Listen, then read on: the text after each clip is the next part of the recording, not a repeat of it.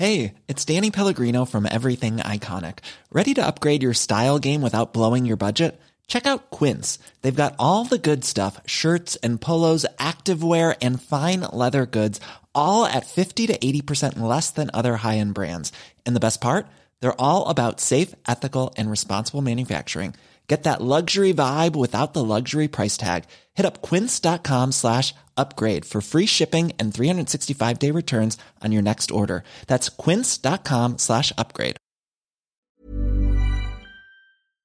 Heraldo Radio. Ahora al aire, a la una, con Salvador García Soto. Un encuentro del diario que piensa joven con el análisis y la crítica. A la una, con Salvador García Soto.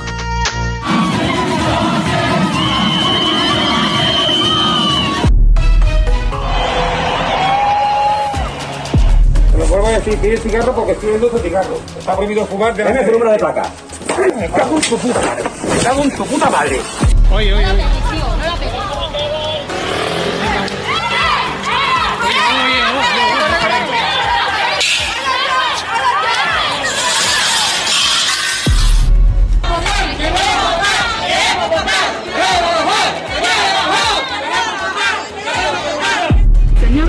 César Serna Chávez, se le está cumplimentando una orden de aprehensión por el delito de enriquecimiento ilícito.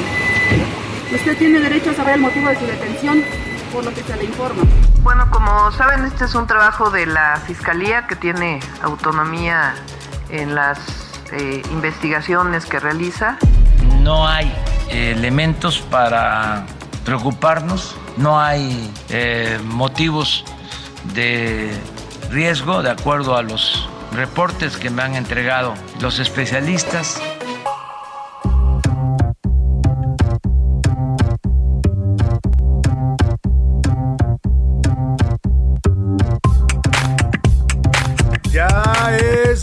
Una de la tarde en punto en el centro de la República. Los saludamos con gusto. Estamos comenzando a esta hora del mediodía a la una. Este espacio informativo que hacemos para usted todos los días a esta hora del día. Tengo el gusto y el privilegio de saludarle a través de estos micrófonos, los micrófonos del Heraldo Radio 98.5 de su FM, nuestra frecuencia central aquí en el Valle de México. Transmitimos desde Avenida de los Insurgentes Sur 1271, aquí por los rumbos de la colonia del Valle, en la alcaldía Benito Juárez, pleno centro de la Ciudad de México, centro geográfico. ¿Eh? El centro histórico, pues ahí está, es el centro eh, original de la ciudad, pero hoy toda esta zona donde transmitimos el Heraldo Radio se considera el centro geográfico de la Ciudad de México. Desde aquí les saludamos a toda la República Mexicana, la mandamos saludos a todas las ciudades donde se escucha y suena el Heraldo Radio y suena bastante bien y cada vez más en toda la República Mexicana. Así es que mandamos saludos a Guadalajara, Jalisco, a Monterrey, Nuevo León, a Colima, Colima, a Ciudad del Carmen, Campeche, a Coatzacoalcos, Veracruz, a, Cu- a Culiacán, Sinaloa, a la comarca lagunera, allá en Lerdo, eh, que nos eh, escuchan, Lerdo, Durango, en McAllen, eh, Texas, en Monterrey, ya le decía Monterrey, en Morelia, Michoacán, en Oaxaca, Oaxaca, en San Luis Potosí, capital, en Tampico, Tamaulipas, en Tapachula, Chiapas, en el istmo de Tehuantepec,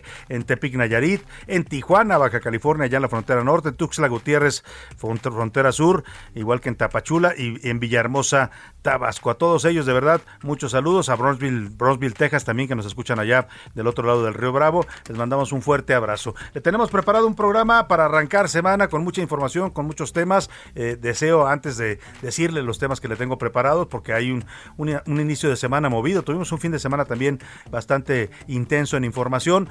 Eh, y le decía, le deseo que tenga usted un excelente inicio de semana. Vamos ya a la última, cerrar el mes de noviembre. Estamos hoy prácticamente despidiéndolo, mañana 30 de noviembre y bienvenido diciembre y todo lo que significa ya el último mes del año. Pero le decía que vaya todo funcionando bien para usted, que vayan saliendo las cosas tal y como se lo ha propuesto. Todos sus objetivos para este día, para este lunes y también para toda esta semana se vayan cumpliendo. Y si tiene algún problema, algún contratiempo, ánimo, ánimo que nos queda todavía lo que resta de este día y lo que falta de la semana para, para resolver cualquier situación adversa. 21 grados centígrados la temperatura en este momento aquí en la Ciudad de México, un mediodía eh, eh, calurosito para los eh, fríos que hemos tenido. Y bueno, vámonos ahora sí a los temas que le tengo preparados. Pásele, mientras el mundo cierra sus fronteras por Omicron, la nueva variante del COVID, en México las disposiciones en el Aeropuerto Internacional de la Ciudad de México brillan por su ausencia. un anuncio de la jefa de gobierno Claudia Sheinbaum que dijo que estaban reforzando las medidas en el aeropuerto, pero nadie ha visto ese reforzamiento. ¿eh? Siguen llegando los turistas de todo el mundo sin ningún tipo de restricción, sin ningún tipo de prueba. Hemos mandado reporteros a verificar si realmente hay estas medidas de reforzamiento que se anuncian o si nada más es puro discurso, puro bla bla bla, ¿no? Para para ahora sí que para llevarse la nota, pero no no están tomando acciones. Le voy a contar. Además ya dijo Hugo López Gatel que no, que no es necesario cerrar fronteras, que no sirve de nada, ¿no? Como lo están haciendo varios países.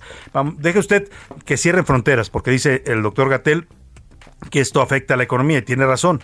A lo mejor México no puede darse el lujo de cerrar fronteras, pero ¿qué tal si ponemos filtros? ¿Qué tal si empezamos por pedirles una prueba de COVID obligatoria a los viajeros o un certificado de vacunación? No se les pide nada, ni siquiera les preguntan cuando llegan si han tenido síntomas, en muchos casos pasan sin ningún tipo de filtro sanitario, vienen de todo el mundo y por supuesto nos traen, nos traen a todas las cepas y esta no tarda en llegar, ¿eh? ya le decía yo, espérese tantito, ya en España ya detectaron casos, en Alemania, en Canadá ya detectaron dos casos, así es que en México es cuestión de días para que nos llegue la Omicron, que si usted no sabía se llama así porque es la quinceava letra del alfabeto griego. Omicron es el número de variante en el que vamos del COVID, del SARS-CoV-2, este virus que nos ha puesto de cabeza, por eso le pusieron Omicron. Y bueno, sin parar, con todo y su dispositivo federal de seguridad, la violencia en Zacatecas sigue. Fue un fin de semana sangriento allá en Zacatecas. Le voy a dar los detalles. Eso que fue el fin de semana el presidente, bueno, el jueves estuvo allá para anunciar un reforzamiento de la seguridad federal, pues todavía no se siente allá en Zacatecas. Y arrancan en Jalisco comenzó la consulta ciudadana para definir el pacto fiscal federal del Estado. Hubo algunas incidencias, le vamos a contar. Es esta consulta donde el señor Enrique Alfaro quiere que los jaliscienses opinen si debe de permanecer Jalisco en el pacto fiscal o si debe de pedir em, cuentas a la federación sobre los recursos que le están entregando. Y también detenido la madrugada del domingo fue detenido Julio Serna, jefe de gabinete de Miguel Ángel Mancera durante su jefatura de gobierno de 2012 a 2018 aquí en la Ciudad de México. Era uno de los hombres cercanísimos, bueno, brother, amiguísimo de Miguel Ángel Mancera junto con su hermano Luis Serna. Eran dos hombres con mucho poder en el gobierno pasado aquí en la capital, por eso es importante su detención. Le voy a dar todos los detalles. En los deportes, Pumas, Atlas, León y Tigres son los sobrevivientes y pasaron las semifinales. Adiós al América. No me da, le voy a decir, no me da gusto porque la verdad yo fui de los primeros sorprendidos, ¿eh? Yo sí no, no le daba o sea, no le daba esperanzas a los Pumas. Aquí lo estuvimos comentando con Oscar Mota y con Priscila. Pues mire, yo creo que la soberbia siempre es mala consejera y al América parece que pecó de soberbia, se confió demasiado y los Pumas acabaron pegándole de manera eh, pues impresionante el sábado eh, pasado. Y vamos a estar viendo ya las semifinales y comentándola, por supuesto, con Oscar Moto. Además, México hizo, hizo el 1-2 en la maratón de la Ciudad de México. Ayer se corrió este maratón elite aquí en las calles de la capital. Y hace 12 años que un mexicano no ganaba este maratón. Siempre lo dominaban los keniatas, los etíopes, los africanos, pues que vienen y se llevan estos premios porque son, pues, super corredores, ¿no? Pero ahora fueron dos mexicanos, los dos eh, atletas del ejército mexicano, ya nos va a contar toda la historia Oscar Mota. Como ve, tenemos un programa variado, surtido, como viene la semana, para irle dando información y acompañándole en esta parte de su día. Le invito, le invito a que permanezca con nosotros aquí en la señal del Heraldo Radio en, a la una y vamos a pasarla bien y vamos a informarle. Vámonos, si le parece, a las preguntas del día para que usted participe y llegue a este programa con nosotros. Esta es la opinión de hoy. Y hoy, por ser inicio de semana, le tengo tres preguntas, tres temas para debatir, comentar, opinar. Ya sabe que aquí nos gusta, pues, eh, siempre compartir con usted todos estos temas y escuchar sus interesantes opiniones. El primero de ellos, en la prensa mexicana se publican varias versiones en estos, en este fin de semana y hoy sobre el programa Sembrando Vida. Este programa que es uno de los programas estelares del presidente López Obrador de la 4T que consiste en otorgar apoyos a los campesinos para que siembren árboles maderables o frutables, o eh, árboles de fruta, o frutales, perdón, quise decir maderables o frutales. Bueno, pues hay dos, dos, cosas interesantes en este, en este programa. El primero es una denuncia fuerte que se hace hoy. Aquí ya le habíamos hablado de este tema, de cómo se, se demuestra a través de una revisión eh, geosatelital, a través del, desde el espacio, se ven como en algunas zonas de la selva de Campeche y de Quintana Roo, los, los eh, campesinos, los ejidatarios han estado talando la selva, así como escucha usted, van y cortan los árboles para luego ir a inscribirse al programa Sembrando Vida y que les den dinero para sembrar más árboles. ¿Dónde está el beneficio entonces para el medio ambiente con este programa? Esa es la primera. La otra, hay un reportaje de la revista Proceso en el que se menciona a integrantes de la familia presidencial como beneficiarios de este programa. O sea, les dieron apoyos de Sembrando Vida para hacer negocios. Y bueno, ante esto yo le quiero preguntar, Sembrando Vida, ¿usted piensa que este programa es le doy tres opciones para que me responda. Un programa bueno porque ayuda al medio ambiente. No, eh, no es un buen programa porque no ayuda al medio ambiente y provoca más deforestación. O tres, hay corrupción y tráfico de influencias en este y otros programas del gobierno federal. La segunda pregunta, los diputados, oiga, como cada año los diputados se van a ir de vacaciones este fin de año con la bolsa llena, se van a llevar 206 mil pesos de bono Solamente han trabajado cuatro meses de este año y en los últimos debates, pues ha habido una pésima calidad del debate parlamentario, ¿no? Siempre no, no nos sorprende que haya enfrentamientos, que se digan de cosas, pero el nivel que vimos en el debate del presupuesto, oiga, oiga, las mujeres acusándose de la palabra que empieza con P, ¿no? Entre ellas mismas, las mujeres de, Morena y de la oposición, de uleras, de, de, o sea, cosas muy feas, pues, ¿no? Como que dice uno, no es, está bien el debate, la diferencia de ideas, que se, que haya este debate saludable para la democracia, pero que rebajen tanto el nivel, el señor Fernández Noroña que se sube y dice cada cosa ahí en la tribuna. Bueno, ante todo eso, yo le quiero preguntar, ¿usted piensa que los diputados se merecen este regalazo de Navidad que ellos mismos se aprobaron? 206 mil pesos. Imagínese usted que se llevara un aguinaldo de 206 mil pesos. ¿Qué haría con él? Uf, ¿qué no haríamos, no? Bueno, pues la pregunta es si se lo merecen o no se lo merecen los diputados. Le doy tres opciones para que me responda. Si se lo merecen porque trabajan muy duro. No, es un abuso, no deberían ganar eso. Y tres, los diputados de hoy son tan abusivos como los de antes, ¿no? Incluidos los de la 4T. Y bueno, la, última pregunta, esta ya nomás es por puro gusto, nomás por burlarnos un poco de Javi de José Luis, que son americanistas de, de corazón. el América y el Monterrey fueron eliminados en los cuartos de final. La derrota del América sorprendió a todos porque cayó ante los Pumas que venían desde abajo en la tabla. De lo más profundo de la tabla salieron los Pumas y le dieron un zarpazo al superlíder América. ¿Qué cree que pasó con este resultado? Una, el América fue soberbio. Dos, los Pumas jugaron mejor. O tres, ese es el verdadero nivel del fútbol mexicano. Así de bizarro es nuestro fútbol. Ahí está las tres preguntas que le formulo hoy. 55 18 41 51 99 es el número donde puede contactarnos vía mensaje de texto o de voz. Usted decida cómo. Y también nos puede, por supuesto, supuesto, mandar sus mensajes eh, a través de sus grabaciones en este mismo número que le estoy dando. Y en Twitter, arroba ese García Soto, también puede responder a estas preguntas. Vámonos, si le parece, al resumen de noticias, porque esto como el lunes, como el fin de semana y como diciembre, diciembre ya casi, pero ya comenzó. Bajo alerta. La Secretaría de Salud de la Ciudad de México inició un monitoreo intensivo en la capital para tomar decisiones sobre el inicio de una probable cuarta ola de COVID-19. Detenido. Julio Serna, ex jefe de gabinete de Miguel Ángel Mancera, fue detenido en la colonia Jardines del Pedregal, alcaldía Álvaro Obregón, por su presunta relación en el delito de enriquecimiento ilícito. Sin pago. Empresas calificadoras bancarias informaron que para este año más de medio millón de créditos serán reestructurados debido a la falta de pago. Último adiós. Los cuerpos de las 21 personas que murieron en el choque de un autobús en el municipio de Joquisingo, Estado de México, ya fueron entregados a sus familiares. Terremoto.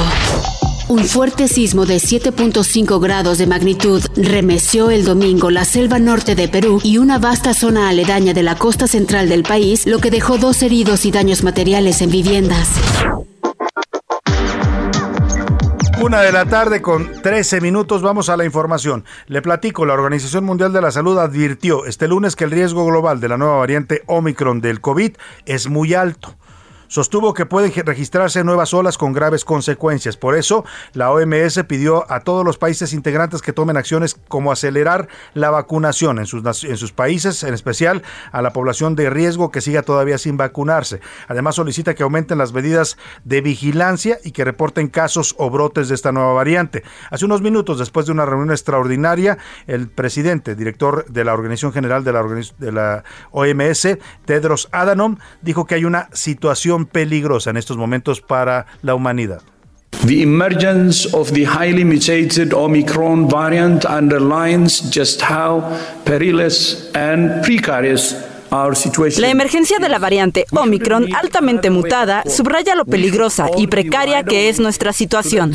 No debemos necesitar otra llamada de despertar. Todos debemos estar bien despiertos ante la amenaza de este virus. Pero Omicron es muy emergente. Es otro recordatorio de que aunque muchos de nosotros podríamos pensar que terminamos con el COVID-19, él no ha terminado con nosotros. Estamos viviendo un ciclo de pánico. La negligencia podría desaparecer lo que hemos ganado en un instante. Nuestra tarea más inmediata es terminar esta pandemia. Aún no sabemos si Omicron está asociado con más transmisiones, con enfermedades más graves o más riesgo de que se evadan las vacunas. Científicos de la Organización Mundial de la Salud y de todo el mundo están trabajando urgentemente para responder estas preguntas. Bueno, pues ahí está lo que dice el, el, director de la Organización Mundial de la Salud, Tedros Adhanom. Una emergencia que nos vuelve a poner en riesgo otra vez como al principio. Decía, y esta frase es dura, pero, pero muy clara. Si usted no la entiende o si quien no la quiera entender, pues de plano es porque pues no entiende, no entiende que no entiende. Dice eh, el COVID, muchos piensan que el COVID ha terminado, ¿no? y eh, nosotros no ha, no ha terminado nosotros no ha terminado y, y, tampoco ha terminado con nosotros Vaya tema este. Mire, hasta el momento hay casos confirmados ya de la variante Omicron en varios países. Holanda ya confirmó 13 contagios, Francia tiene 8 registrados, Escocia reporta 6, Inglaterra informa de 3 contagios, Alemania 2, Canadá 2, Bélgica, Italia, Austria, República Checa y España confirman al menos un caso. También reportaron contagios en Sudáfrica, Botswana, Hong Kong, Australia e Israel. Todos estos países han estado tomando medidas ya, ¿eh? o restringen vuelos, los cierran, o piden pruebas COVID obligatorias, o piden certificados de vacunación, o están volviendo a imponer cuarentenas a los eh, visitantes extranjeros.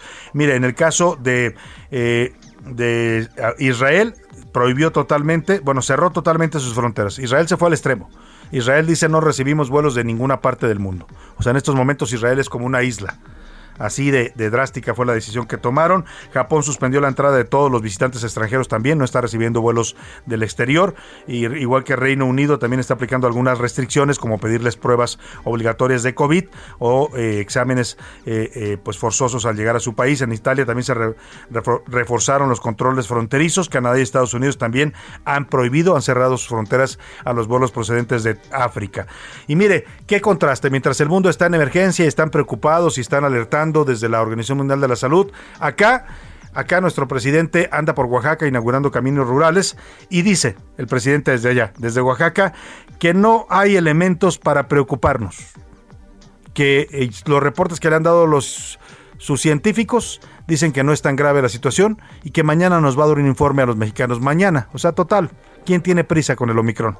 Al menos nuestro presidente López Obrador dice que no, que no nos espantemos. ¿Cómo me recordó oír hoy al presidente? Usted va a escuchar ahora la voz del presidente López Obrador, aquel mismo López Obrador que nos decía en marzo de 2020, salgan, abrácense, no pasa nada, vayan a los restaurantes, convivan. O después decía, la pandemia ya está domada, la situación está bajo control no pasa nada, no nos golpeó tan fuerte el COVID, nos vino como anillo al dedo. ¿Cuál le gusta? Ha tenido muchas frases y esta de hoy es otra para la colección. Estamos eh, llevando a cabo un seguimiento que no hay elementos para preocuparnos,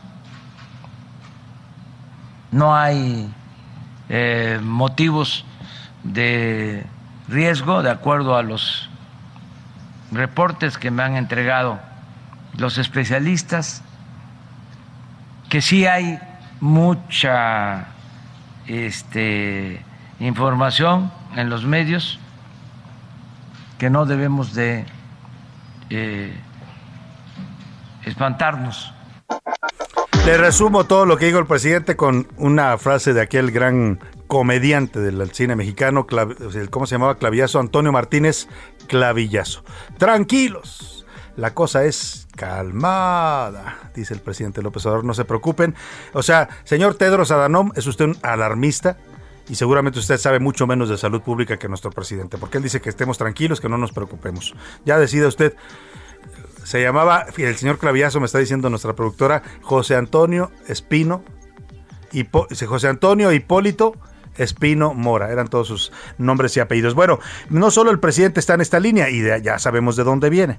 Dice López Gatel también que a nivel mundial se pues están exagerando un poco. Hoy publicó en Twitter algunos datos sugieren que tiene que mayor transmisibilidad que las previas y que no se ha demostrado que sea más virulenta ni que eleve la respuesta inmune inducida por las vacunas. Por su parte, la jefa de gobierno Claudia Sheinbaum dijo que la capital del país está en sin alerta también dice Claudia Sheinbaum, ya sabe, el, Claudia Sheinbaum nunca va a decir algo distinto al presidente. Nunca espere que Claudia Sheinbaum difiera del presidente.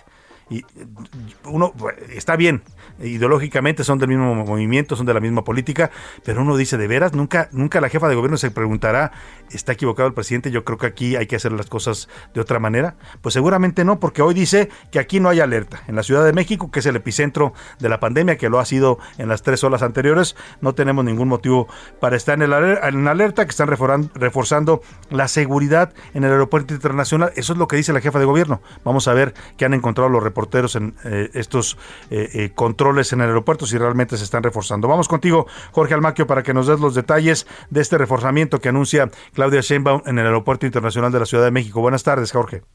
Gracias, Salvador. Amigos, así es, ante el riesgo que representa la presencia de Omicron, la nueva variante de COVID-19 en otras ciudades del mundo, principalmente en Europa, el gobierno capitalino determinó reforzar la vigilancia epidemiológica en el Aeropuerto Internacional de la Ciudad de México. Hasta el momento no se ha identificado algún caso de la nueva mutación del virus descubierta en Sudáfrica, por lo que la jefa de gobierno Claudia Sheinbaum aseguró que no hay motivo de alarma entre la población. Sin embargo, aumentarán el monitoreo y la coordinación con el gobierno federal ante la amenaza del nuevo brote. A nosotros nos corresponde la vigilancia epidemiológica en el aeropuerto, se está haciendo un eh, reforzamiento por parte de la Secretaría de Salud, pero sobre todo la coordinación también con la Secretaría de Salud del Gobierno de México, ellos son los que hacen el análisis. Tras la instalación del Gabinete de Seguridad y la Mesa de Construcción de Paz en la Alcaldía Coajimalpa, la mandataria capitalina destacó que en la capital del país por el momento no hay ningún tipo de alerta. Salvador amigos, el reporte que les tengo.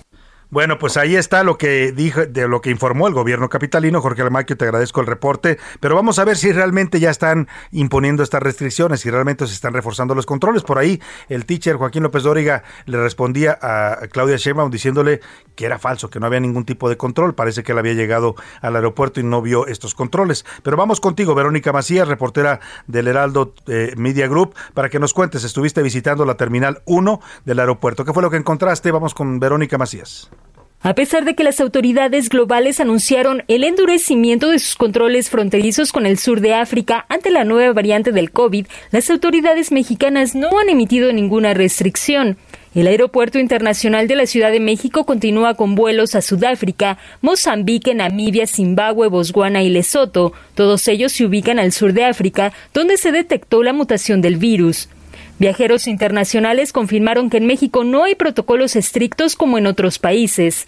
Pues quizás sí deberían de tener algún tipo de medidas, pero de todas formas, por más medidas que hayan, ahí siempre la gente se pega en, migración y como que es un poco complicado mantener el control de todo. México debería de hacerlo porque de donde vengan, llegan a México y no piden nada. Entrar a Estados Unidos, entrar a Argentina, entrar a España, nos piden todos los requisitos, vacunas, las dos vacunas inclusive y tal. Para ir a Estados Unidos me pidieron las dos vacunas, un Que me hice aquí antes de salir, pero de regreso nada. El Aeropuerto Internacional de Cancún también tiene disponibilidad de vuelos hacia estos países, con excepción de Lesoto y Eswatini. Pues ahí está, quién sabe cuáles son las el reforzamiento que eh, anunció Claudia Sheinbaum, a lo mejor mandó reforzar, qué sé yo, las alcantarillas o las banquetas o pero las medidas de sanitarias ya lo escuchó usted, seguimos teniendo vuelos abiertos a Namibia, a Mozambique, a Sudáfrica, o sea, como diciendo, tráiganos el virus, corran, entre más rápido llegue mejor. Y segundo, ahí escuchó usted esta turista decía, en Estados Unidos, en Canadá me pidieron controles, aquí nada. ¿No? Entonces llegan los turistas y dicen, oye, pues México es el paraíso, ¿no? El paraíso del COVID, porque tú puedes andar como si nada en la calle sin cubrebocas y nadie te va a decir nada. En fin, así están las cosas con este tema y bueno, pues parece que ahí a la jefa de gobierno o le informaron mal sus colaboradores o está mintiendo porque así como reforzamiento reforzamiento no se ve en el aeropuerto internacional de la Ciudad de México. Por lo pronto, viernes, sábado y domingo hubo 7.451 contagios nuevos de COVID en nuestro país y 448 muertes. La cifra más alta de casos se reportó el viernes, el viernes nada más, 3.455. Ahí viene la cuarta ola, ahí viene Omicron, pero pues usted decide a quién le hace caso, a Tedros Adhanom que dice todos en alerta con la nueva variante o al presidente López Obrador que dice tranquilos, no pasa nada. Vámonos a la pausa, ya le cuento al regreso de más información. Por lo pronto nos vamos a ir con música. Esta semana vamos a estar hablando de la epidemia del VIH-Sida, una pandemia que también afectó a la humanidad, que ya está bajo control porque ya hay antirretrovirales. Todavía no tenemos una vacuna. Urge que haya una vacuna ya contra el VIH-Sida. Vamos a estar recordando a cantantes que murieron de VIH-Sida, a canciones que hablan de esta temática para concientizar sobre esta pandemia que sigue todavía vigente en el mundo. Arrancamos con Colio, se llama Too Hot, muy caliente, una canción que concientiza sobre las relaciones sexuales no protegidas y el gran riesgo de contraer SIDA al hacer esto. Volvemos con I used to sleep with Mark and Mark slept with Tina. And Tina slept with Javier the first time he seen her. Javier slept with Lupe and Lupe slept with Rob. Cause he was rolling on these and had a good ass job. Rob slept with Lisa who slept with Steven. Steve was positive, HIV. What started off as a plan ended up in a plot. You better cool your ass off cause it's too damn hot. Oh, it's too hot, too hot, too hot, lady. Gotta run for shelter. Escuchas. A la una con Salvador García Soto. En un momento regresamos. Sigue escuchando A la una con Salvador García Soto. Ahora, la rima de Valdés. O de Valdés, la rima. Dice Claudia, no hay alarma, que aún no hay ningún caso. Esto nomás por si acaso y por si creen en el karma, es entonces que se arma un mejor dispositivo para que no des positivo de la tal nueva variante del virus, nombre elegante, Omicron, que ya está activo. Por eso en el aeropuerto se redobla el protocolo. Por cierto, yo andaba solo por esos lares inciertos y no sé si andaba tuerto, pero a mí me pareció que en verdad nada cambió. Así que muy reforzado, pues no lo vi. Que estresado, pues a mí no me tocó. Ojalá que no nos llegue esta variante hasta acá, lo cual difícil está. Así que para que no pegue, pues usted no se despliegue y en estas próximas fiestas, para que no sean funestas, pues a seguirse cuidando. Ni modo, en esas ando, para ya no dar más protestas.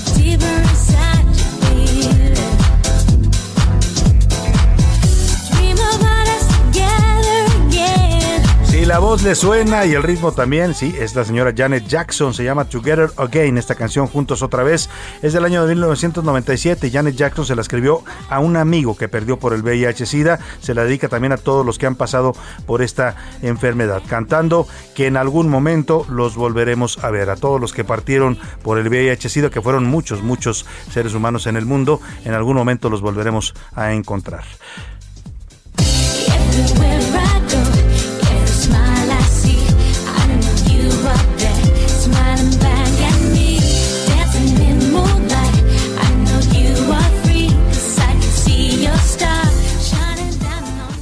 A la una, con Salvador García Soto. Bueno, pues ahí está este tema y vamos a más información. Ya es la una de la tarde con 32 minutos. Eh, le platicamos aquí eh, de esta tragedia ocurrido el pasado jueves, justo el, el 25 de noviembre, cuando se llevaba a cabo el Día Internacional para la, en contra de la violencia hacia las mujeres. Había manifestaciones en toda la República. En Sonora, en Guaymas, Sonora, las jóvenes sonorenses salieron a manifestarse, a exigir también pues que cesara la violencia en contra de las mujeres, a exigir justicia contra mujeres eh, asesinadas, desaparecidas. Y en medio de esa manifestación ocurrió un hecho de violencia de los que pasan lamentablemente en alguna región de México. Un comando armado llegó a atacar la presidencia municipal, iban sobre el secretario de Seguridad Municipal de Guaymas y en el camino se llevaron a una joven eh, feminista, Marisol Cuadras, que estaba protestando en ese momento en esta manifestación. El caso desató indignación, eh, pues rabia, porque era una joven de 18 años cuyo único delito fue a expresarse, fue ir a expresarse, salir a las calles para pedir eh, justicia. Era una joven, según han reportado y hemos estado investigando, una joven bastante alegre, positiva, estudiante, activista pues en fin, ante este caso se ordenó una investigación. Eh, el gobernador Alfonso Durazo dijo, como siempre, que van a llegar hasta las últimas consecuencias. Y bueno, ya este, ya han, ha habido algunos avances en el caso. Ahí por lo menos se reportaron, creo que 19 detenidos ya por esta situación. No sabemos todavía si son los asesinos, pero están detenidos. Y Gerardo Moreno, nuestro corresponsal, nos actualiza porque también hay eh, pues más información sobre este eh, asesinato de esta joven Marisol Cuadras, que además de muy, de manera muy desafortunada, fue calificada por el secretario de Marina Rafael Ojeda como un daño colateral, así lo llamó el titular de la Marina. Escuche usted. Hola, ¿qué tal Salvador? Es un gusto saludarte desde Sonora, donde déjame comentarte que autoridades de seguridad y procuración de justicia aseguraron que con pruebas científicas se confirma que el ataque armado ocurrido el jueves en el municipio de Guaymas no iba dirigido a la manifestación feminista y además informó como avance que ya hay 11 personas detenidas alrededor de estas investigaciones. En rueda de prensa ofrecida este domingo, la fiscal de Sonora, Claudia Indira Contreras, confirmó que la tercera persona que falleció era un hombre de 49 años de edad, quien fue contratado para atacar al guardia del ayuntamiento. De hecho, informó que fue la ejecución del oficial la primera detonación que se dio la tarde del jueves y como reacción elementos de seguridad abatieron a este hombre, quien además se dedicaba a hacer limpiavidrios y tenía un problema de adicción. En ese momento se explota la granada y comienza el intercambio de disparos.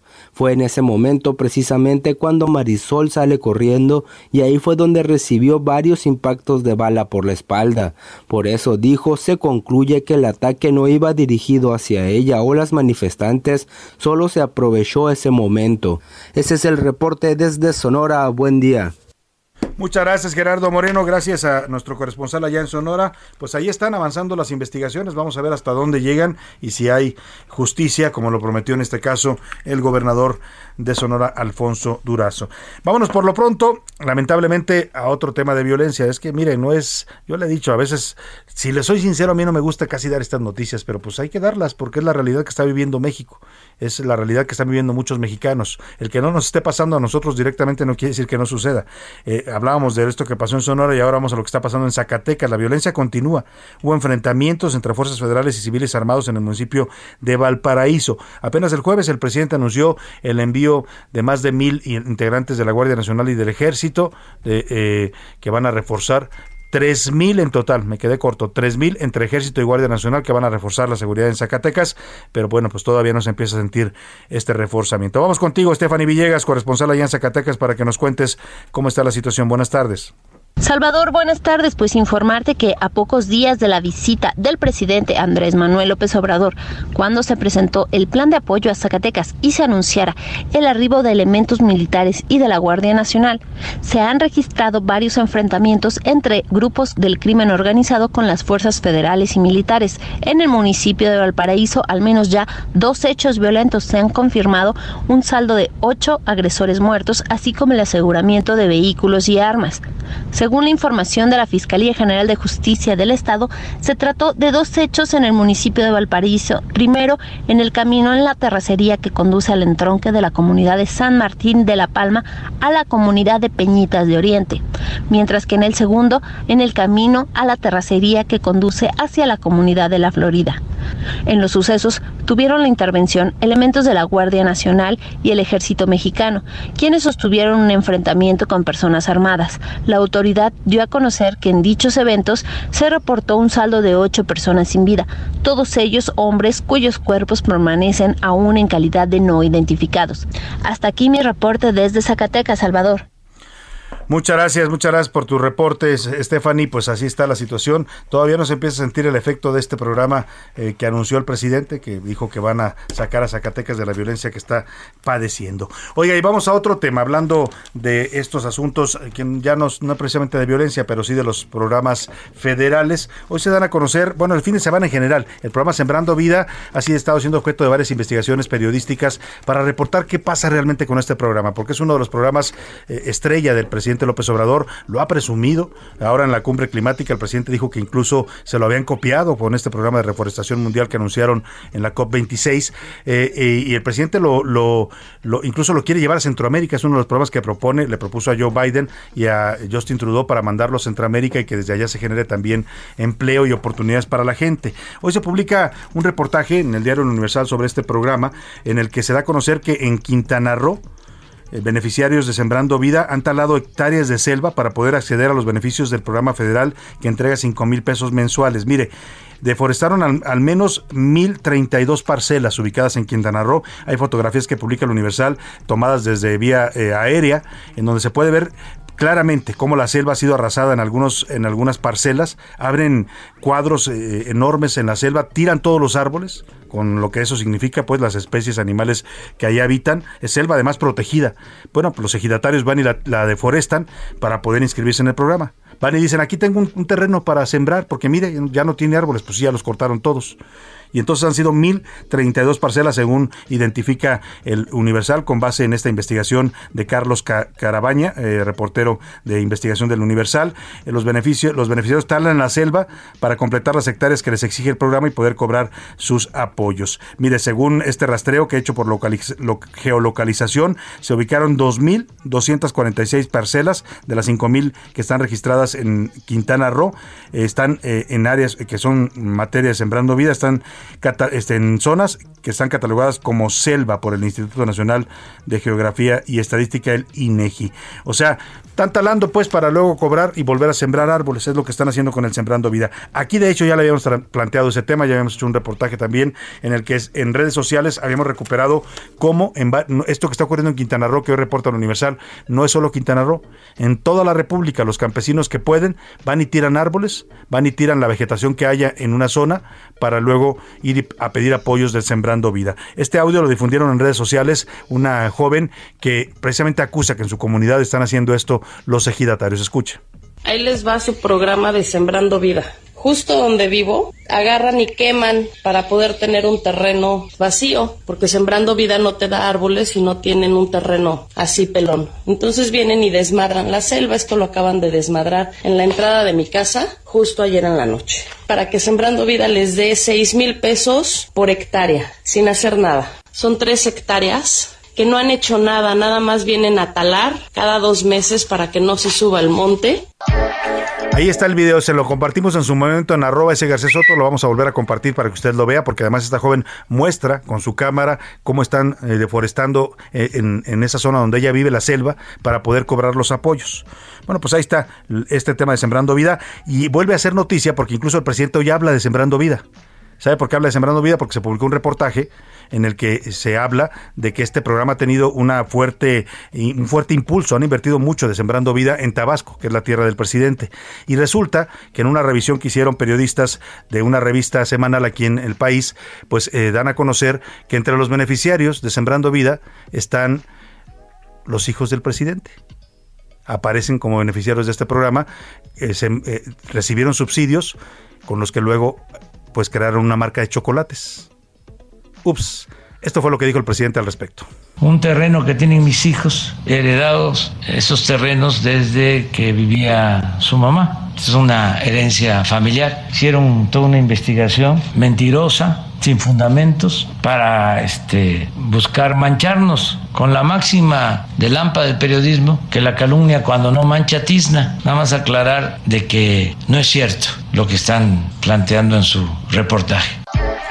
Pues eso dice el presidente, es lo que responde a este reportaje de la revista Proceso, publicado en el que se da a conocer esta información. Es la respuesta que les da el presidente López Obrador, que los llama AMPA del periodismo. Pues no que eran sus amigos. Bueno, en fin, ahí dejamos el tema. Vámonos, le doy algunos datos rápidamente de Sembrando Vida. En 2020, 126.770 hectáreas fueron deforestadas por este programa. En, 200, en 2019, 72.830 hectáreas también deforestadas. Bueno, estamos hablando de la forestación en general en México. ¿eh? no solo no solo es por sembrando vida, de cómo se están acabando pues las selvas, los bosques y las zonas forestales en este país. 2020 127.700 hectáreas arrasadas. Ahí entra desde la tala ilegal hasta los campesinos, hasta los desarrollos inmobiliarios, hasta los incendios por irresponsabilidad. En 2019 72.830. Vea cómo se dispara de 2019 a 2020 este tema de la tala ilegal y de la desaparición de zonas forestales en México. Claro, también coincide con que le quitaron presupuesto presupuestos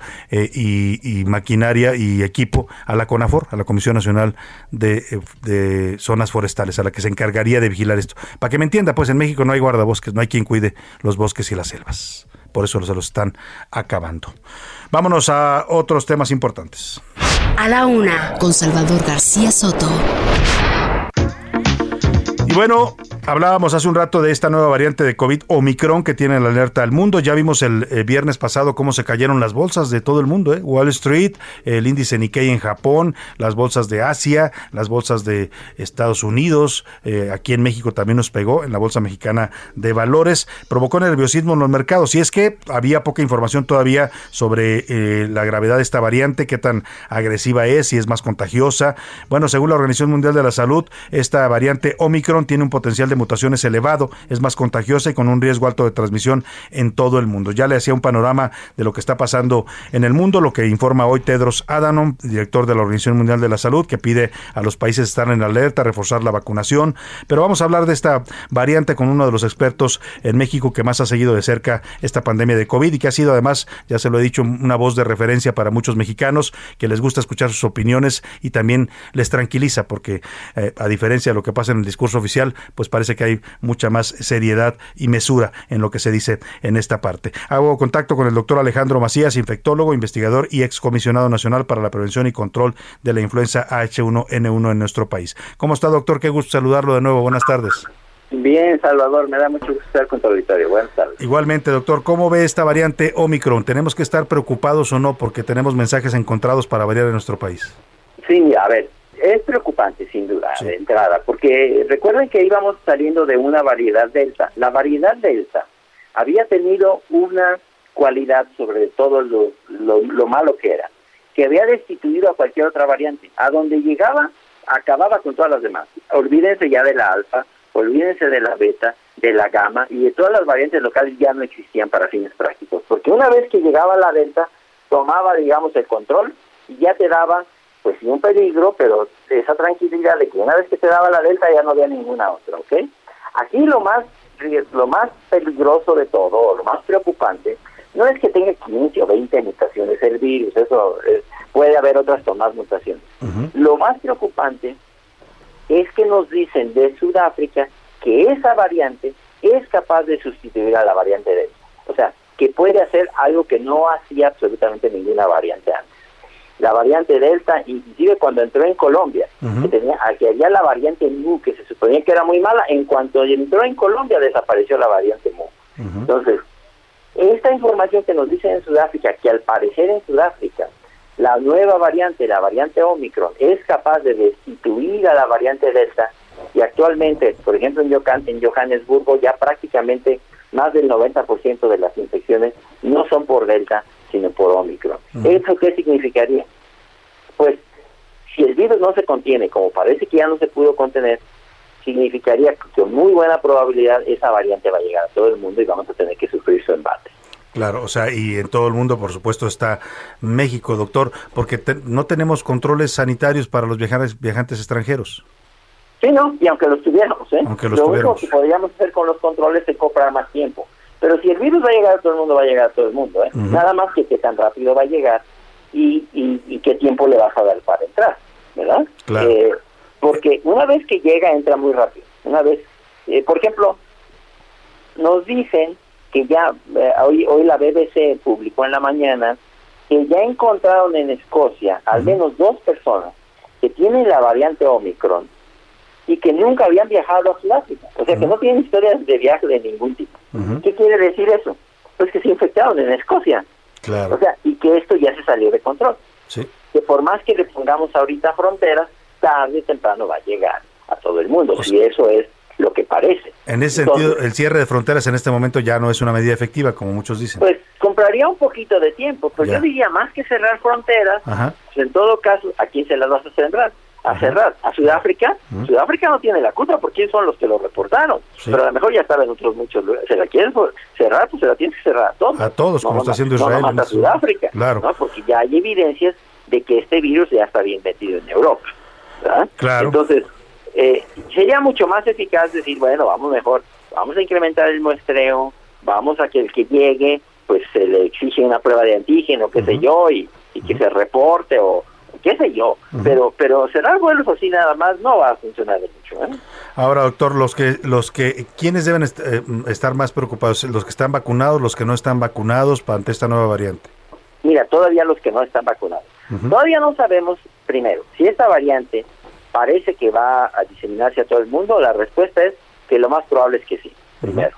Segundo, si eso es es igual, peor o mejor que la variante Delta que ya está circulando en todo el mundo, no sabemos. Los primeros indicios muestran que es al menos no tan grave o no más grave que la variante Delta y que no sería peor. Segundo. Tercero, lo que no sabemos tampoco es qué tanto nos serviría la- las vacunas que tenemos o la inmunidad que tenemos ya los que ya se enfermaron. Entonces, parece también por los primeros indicios que la vacuna funcionaría de todos modos, Claro. ¿verdad? Aunque sea parcialmente. No para que no te enfermes, sino para que no te mueras. Básicamente para eso Para no agravarse, ¿no? En caso de contraer. todo, digamos que la información parcial que tenemos ahorita nos dice eso. Primero, este, al parecer esta este virus va a sustituir al Delta. Segundo, al parecer no es tan grave como el Delta. Y tercero, al parecer las vacunas no sirven. No sirven. sí, sí no funcionan. sirven, sí, sí, no, No sirven. sirven, sí funcionan. Claro. Ahora, el mensaje es el mismo, Salvador. Ujú. Cubrebocas, todos, sana distancia, eviten tumultos, ventilemos espacios cerrados, ponte la vacuna en cuanto puedas. Eso sigue siendo el mismo mensaje. Ya los demás no está, no, no está en nuestro control, es lo que podemos hacer. Claro. Y para la autoridad de salud, bueno, a ver, pues incrementemos la vigilancia, incrementemos el muestreo, incrementemos el aislamiento de la gente en casa, de cuando se detecten tempranamente, y en la consulta incrementemos la detección temprana para que no se nos mueran. Eso es lo que hay que hacer. Claro. Ya lo demás no depende de nosotros. ¿eh? No depende de nosotros. Del lado de la autoridad, doctor, ¿hay eh, alguna restricción? Porque hoy la Organización Mundial de la Salud dice más vacunas y también pues más controles. Sí, claro, mira, pero más vacunas, más controles puede significar más muestreo, más pruebas disponibles, me- mejorar nuestros hospitales, Salvador, todavía. Ajá, claro. O sea, ya sabemos que no tenemos suficientes camas adecuadas, hay que adecuar las Equipo médico para el personal de salud, que no hay suficiente. equipo de protección, capacitación al personal de salud, que la gente que metamos en ventiladores salga viva, todo eso hay que hacerlo, porque esto, va, inclusive vamos a suponer que no llegara la variante Omicron, que ya, que ya en este momento se ve difícil, de todos modos nos va a servir, porque la variante Delta no se iría mañana de todos modos, la No, y, variante Delta y está viene el invierno, doctor. y viene el invierno, y casi seguramente se va a reactivar esto, por eh, no, a lo mejor no a los niveles que ya vimos, pero sí inten- con la intensidad de la entrada del frío, tampoco por el frío, sino porque la gente se encierra Sí. y empieza a respirar el mismo aire y se contagian todos, entonces vamos a ver otra vez presión sobre los O sea, la cuarta ola la vamos a tener en México con o sin Omicron. Así es, casi seguramente. Lo mejor es estar preparados y tranquilos, con la mente fría, y, pero preparados a lo que tenemos que hacer, porque pues eh, no no va no va a ser peor de lo que ya vivimos, ¿eh? Claro. Entonces, eh, eso que nos puede Eventos masivos, doctor, habría que evitarlos porque todavía las autoridades están permitiendo ahora conciertos, bueno, hasta convocando a mítines en el Zócalo. Mira, yo creo que el mensaje todavía debe ser, esto no se ha terminado, vamos a usar cubrebocas, evitar los tumultos, vacunarnos, ventilar los espacios cerrados. Claro. Todo eso debe ser todavía el mensaje. Eh, pues yo entiendo que estamos todos cansados, desesperados, pero si no se acaba, pues no se acaba. Pues sí, y no se ha acabado, eso es un hecho, doctor. No se ha acabado. Decía hoy Tedros Adhanom, no se ha acabado y tampoco ha acabado con nosotros, ¿no? no todavía no. Todavía no. ya, nos ya, nos cansamos del virus, pero el virus todavía no se, todavía todavía no, no, todavía no se cansa de nosotros, efectivamente. Doctor Alejandro Macías, como siempre, un gusto escucharlo. Gracias, gracias por transmitirnos siempre información eh, pues mesurada y importante para que la gente siga cuidándose. Auditorio. Muchas gracias. el doctor Alejandro Macías, infectólogo, investigador y excomisionado nacional para la prevención y control de la influencia H1N1 que hubo en nuestro país en 2009. Bueno, pues ahí está, ya lo escuchó. No hay otra que cuidarnos, ¿eh? Y ya, mire, más allá de la polémica, si uno le gusta o no que el presidente está invitando a un mitin en el Zócalo, cada quien, si deciden ir, pues es bajo su propio riesgo. Si van a ir al mitin del Zócalo, que es el miércoles, lo está convocando el presidente para celebrar su tercer año, para que le aplaudan y lo ovacionen, pues al presidente le gusta mucho eso. A todos nos gusta, ¿no? A quien no le gusta que lo aplaudan, a unos más que a otros. Pero bueno, el tema es que si va a ir, pues por lo menos cuídese, lleve su cubrebocas, trate de guardar la sana distancia. Ya lo escuchó usted, no hay otra cosa más que cuidarnos con lo que ya sabemos, cubrebocas, sana distancia, evitar tumultos, evitar estar en lugares cerrados con muchas personas. No hay otra. El virus va a llegar, la Omicron va a llegar, la cuarta ola ahí viene y hay que estar preparados entre mejor preparados y más responsables, menos duro nos va a golpear. Yo decía en la columna del sábado en el, Universal, en las serpientes escaleras, el que no quiera que lo arrase la cuarta ola, que se cuide, porque los políticos y los gobernantes andan ocupados en campañas, en aplausos, en lo que ya sabe que les gusta a ellos, no en cuidarnos. Vámonos a la pausa, lo dejo con más música, vamos a escuchar ahora a Melendi con su Suciedad, o se pronuncia como si fuera su, como de zoológico, Suciedad. Este solista español critica a la sociedad por estigmatizar a los enfermos de SIDA mientras somos ignorantes, incongruentes y nos damos golpes de pecho. Volvemos con usted. Y falló la vacuna evítenlo de voto, no al preservativo. Para combatirlo, la única manera, dejar de follar. Hijo del vaya rollo, ya ni siquiera podemos comer pollo por culpa de la gripe aviar. Bienvenido a nuestra sociedad, con la buena gente. Calle en Marbella, oh chicos, ayuntamiento qué suciedad. y ahora el Mariña, ay, y la Carmele, botan a Yola, ay, que lo va a arreglar. A mí se me pinchan los aglutines, vivimos a base de exclusivas, robados, posados de turbio. Escuchas a la una con Salvador García Soto. En un momento regresamos. Ya estamos de vuelta con A la Una con Salvador García Soto.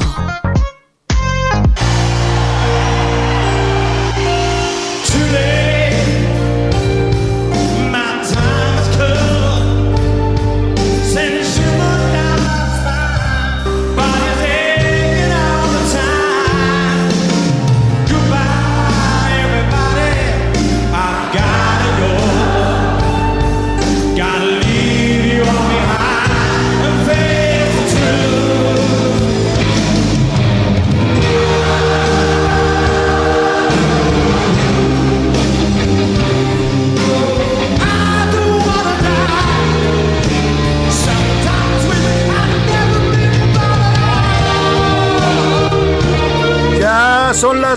tarde en punto en el centro de la República. Es un gusto saludarlo a esta hora del mediodía. Estamos comenzando la segunda hora de A la Una. Vamos ya por la segunda parte de este espacio informativo. Se fue rapidito, rapidito la primera hora con muchos temas, con mucha información, con entrevistas, análisis, historias, todo lo que le estuvimos compartiendo y le tengo más todavía. Le tengo más para esta segunda hora. También información importante, historias, noticias, análisis, crítica, todo lo que le tenemos preparado en este espacio, sus opiniones y comentarios que para nosotros siempre son muy importantes el cotorreo informativo. Y bueno, vamos a arrancar con esta, estamos arrancando de hecho esta segunda hora con esta canción extraordinaria que se llama eh, el... um, Bohemian Rhapsody. Ah, discúlpeme, se me fue un, un lapsus mental.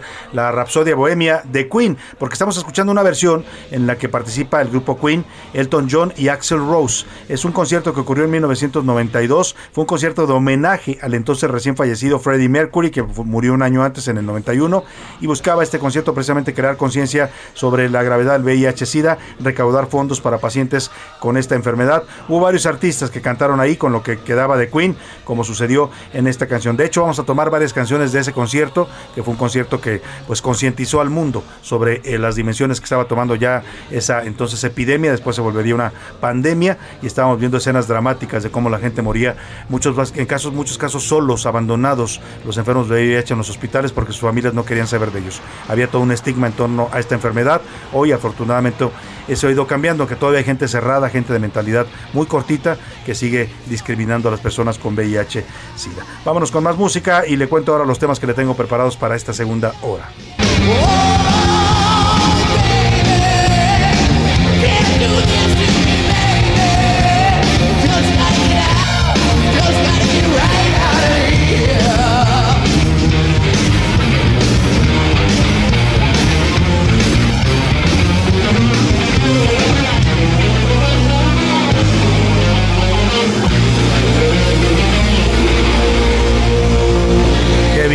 Eso ahí con Axel Rose cantando esta canción de Queen. Oiga, vamos a los temas que le tengo preparados en esta segunda parte. El delegado del Fondo Nacional de Fomento al Turismo, el FONATUR, en Quintana Roo, se llama Raúl Bermúdez y está otra vez en el ojo del huracán. Ahora lo están investigando porque al parecer alquilaba en, eh, pues en estas eh, plataformas de Airbnb y esos lugares una villa de descanso allá en Quintana Roo, pero que había sido construida por el gobierno de México se construyó en tiempos de Calderón y se supone que iba a ser para el descanso de los presidentes. Bueno, pues este señor se la apropió y la estaba rentando y alquilando, sacándole beneficio. Hay una investigación en curso, ya le voy a contar. En Veracruz detuvieron a Tito Delfín Cano. ¿Quién es él? Aspirante a la dirigencia del PAN en ese estado. El dirigente nacional panista Marco Cortés condenó el arresto y exigió su libertad inmediata. Le voy a contar. También detuvieron el fin de semana a Julio César Serna. Era jefe del gabinete eh, de Miguel Ángel Mancera cuando gobernó la Ciudad de México en el sexenio pasado y bueno, un juez le dictó prisión preventiva justificado. Lo acusan de presunto enriquecimiento ilícito. ¿eh? Y le decía,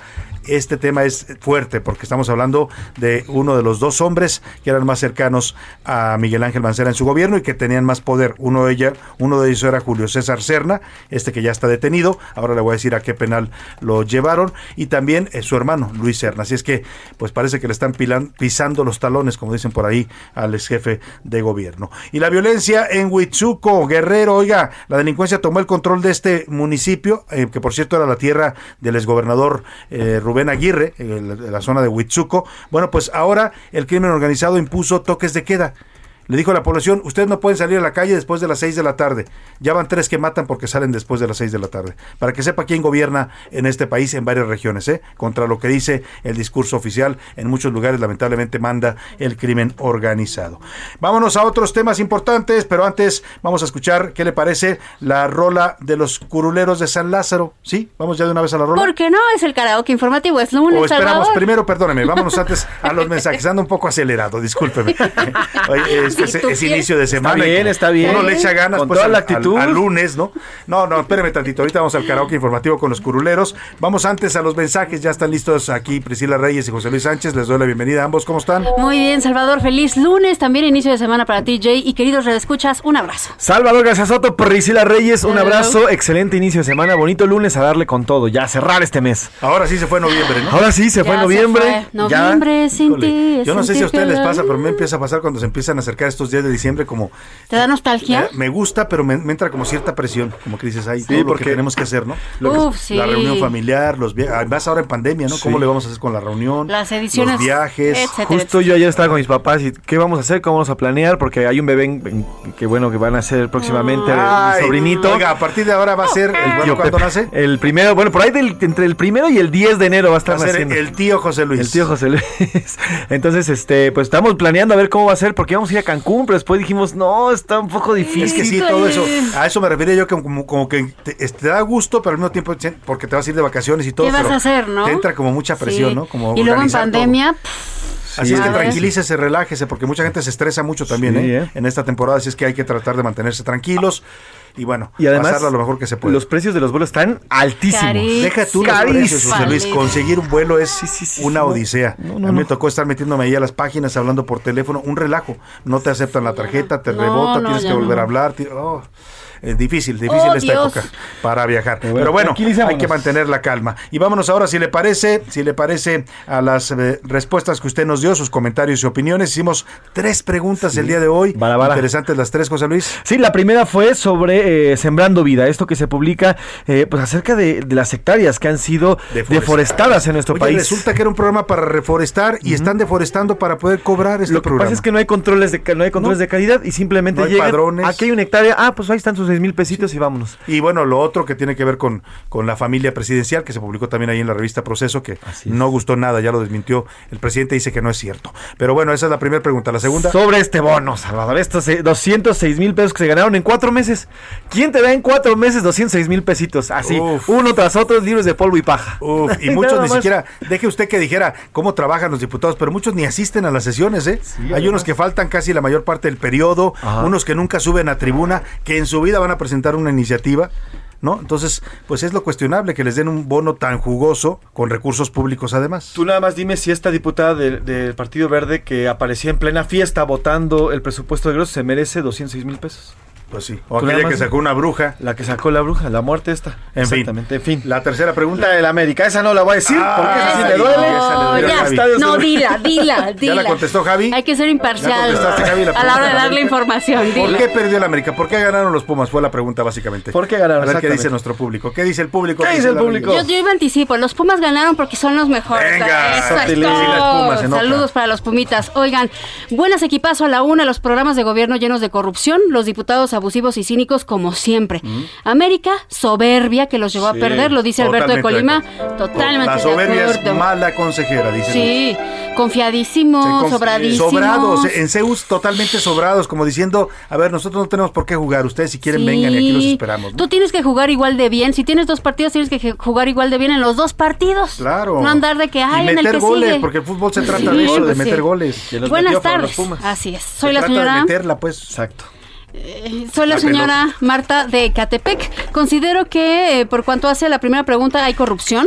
Por cuanto hace la segunda pregunta, los legisladores no deberían de ganar más que el presidente, pero como la mayoría son de Morena, Ajá. al Ejecutivo le conviene tenerlos contentos con lo que se van a llevar. Ah, mira. Mi- Pues mire, no depende tanto del Ejecutivo, ¿eh? Pues, es- es- Eso se lo autorizan ellos solos, porque acuérdense que quien autoriza el presupuesto son los diputados. Entonces, ellos solitos se autorizaron su bono de fin de año. Soy Jorge Jiménez. Con respecto al aguinaldo de los diputados, no son congruentes con lo que apoyan a la austeridad republicana. ¿Lo han sido alguna vez, Salvador?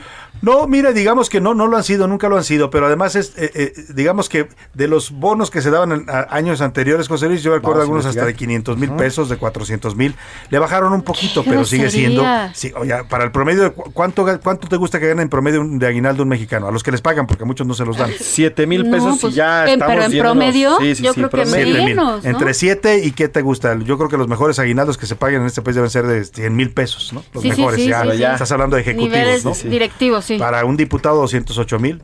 Híjole.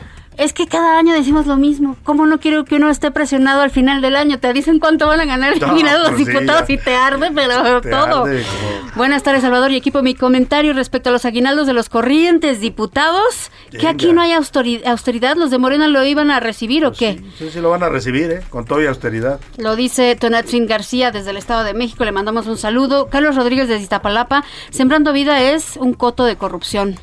Eh, sobre el eh, actual poder legislativo es el peor que ha habido en calidad, en conocimientos y en servilismo y el nivel del fútbol mexicano es sumamente bajo y ahí están las pruebas. Ahí está, yo, yo coincido, ¿eh? Porque eso de que pasen este tipo de cosas, o sea, el superlíder es el superlíder aquí y en cualquier equipo, ¿no? Pero en cualquier liga, pues, pero un superlíder en una liga normalmente va a pasar a todas las etapas. la Le, sigue, le claro. pueden ganar en la final, pero, Sí, pero sí. llega hasta la final.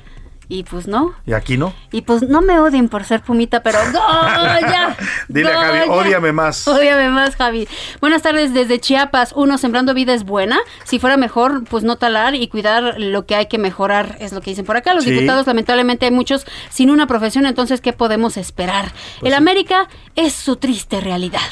Uf. Uf, No perdón, Yo, tengo algunos amigos americanistas que estaban llorando el sábado, ¿eh? Llorando de coraje, o sea. Yo fui al estadio y sí estaban Es que enojados. ¿Lloraste? ¿Tú pues. lloraste? No, estaba enojado, la verdad es que ¿Estabas sí fueron enojado? a patear basura, nada más, así se dice en el fútbol, fueron a patear basura, tocaban el balón como si, no- como si fueran ganando 4-0, o sea, mal, mal, mal, Solari, mal, mal, mal. no, bueno, mal, mal. Saludos, eh, Priscila Bella, José Luis, Rosario Fernández de Lara, Salvador, gracias. Saludos, señora Saludos, Rosario. Excelente Rosario. programa. En cuestión de COVID estamos como hace dos años minimizando y no aprendiendo la lección. Lo preocupante Es que hay gente que no toma como verdad todo lo que dice este gobierno. Más sí. bien hay gente que toma como verdad. lo Hay gente dice que este le hace caso al pie de la letra y cada quien decida a quién le hace caso, pues. Y saludos desde Tonalá, Jalisco. Gracias por lo que nos dicen.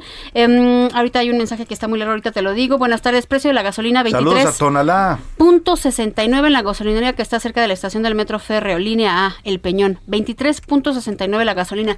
Oye, ¿qué diferencias hay luego? 23.69. Está bien la competencia, pero luego estás a dos pesos más caro, tres pesos más caro. ¿qué Oye, onda? sí, hay cosas Cálmense. que hay que buscarle, ¿eh? hay que Sí. buscarle donde te la den más barata y sobre todo sabes que dónde te rinda más, porque ahora también esa es una variante que hay Ah, que sí, considerar. a mí me ha tocado que vas a una gasolina, a una, perdón, a una marca de gasolinera y te dura muy poco la gasolina, vas a otra y te dura más, o sea, Mucho. te la están dando más completa. Que le esté poniendo adictivos en ese Exactamente. son las que funcionan. Ahora, Los aditivos, sí. Ah, Dije Tonalá rápidamente y quiero aprovechar para saludar a toda la gente de Tonalá. Si nunca han ido a Tonalá, cuando vayan a Guadalajara, vayan, dense que una vuelta porque hay una cantidad de, de creatividad, de artesanías, hacen muebles, hacen cosas de diseño, de decoración, unas cosas espectaculares. ¿eh? Y tiene todo un corredor, una calle muy bonita que arreglaron las autoridades de Tonalá para ver todas estas tiendas. es una creatividad bonito. impresionante. Lástima que luego los invaden también las mercancías chinas, ¿no? Van llegando también, pero, pero tienen un talento los artesanos y artistas de Tonalá impresionante. Señor Heraldo, si quiere nos puede mandar para ir a atestiguar esto en los programas de radio y televisión. Pues vamos a ir, pero a ver si no, ¿Aún? no- no nos va a dar tiempo. Vamos a ir a la ¿De ir fin. a Por cierto, el, el miércoles Guadalajara, ahí estaremos. Estaremos. Vernos y saludarnos. Con mucho gusto lo, lo veremos en la Feria Internacional del Libro de Guadalajara. Estaremos transmitiendo este programa a la una el miércoles desde las instalaciones de la FIL. Ahí hay un stand del Heraldo, lo ubica usted y ahí va a haber una cabina donde vamos a estar eh, transmitiendo. José Luis va a firmar autógrafos, Priscila también. Pues si ustedes quieren, A usted, tú, aprovechen. tú, tú. Sacarte fotos con Saludos, Sí, saludos para Ricardo Cosío Ibarra. Muchas gracias para el señor Manuel que nos escribe también. Eh, Ciudad del Carmen, eh, los motivos porque ya no los escucho www.heraldodemexico.com.mx Ahí estamos siempre Ya dice que su frecuencia no se oye. Dice que no nos están escuchando por es? allá, en Ciudad del Carmen. A ver, Ciudad del Carmen, a Campeche, a ver si nuestros ingenieros pueden checar, por favor, vamos a pasar un reporte para que chequen, porque aquí tenemos la frecuencia de 101.3. De hecho, tenemos dos frecuencias, mire, en Ciudad del Carmen estamos en 101.3 de FM. Y en 950 de AM. Búsquele por ahí en cualquiera de las dos, y si de plano no está, vamos ahorita a pasar el reporte técnico A ver no- qué está a pasando, nuestra ¿no? de ingeniería para que chequen qué está pasando en Ciudad del Carmen. Y también, como dices, está la opción de internet. Claro, porque acabamos de ser, de hecho, eh, el mes de Ciudad del Carmen hace dos Sí, meses. estuvimos entonces celebrando a hay que revisar Carmen. qué pasa. Eduardo Herrera, le mandamos un saludo y un abrazo. Muchas gracias. Por acá dicen, Pumas campeón y ya. Bueno, pues yo, yo Sí, creo que Pumas campeón. después de haberle ganado a la América Sí, puede aspirar ¿eh? a lo que sea, ¿eh? Si le ganaste al superlíder que se suponía que era el favorito, yo creo que a partir de ahí Pumas puede soñar en lo que sea. Ahora va a ser interesante el Pumas Atlas, ¿eh? Es un buen duelo. Pues claro. un buen duelo y va a ser un duelo además apasionado porque tan la afición Puma es apasionadísima como la afición del Atlas El allá en. Guadalajara también.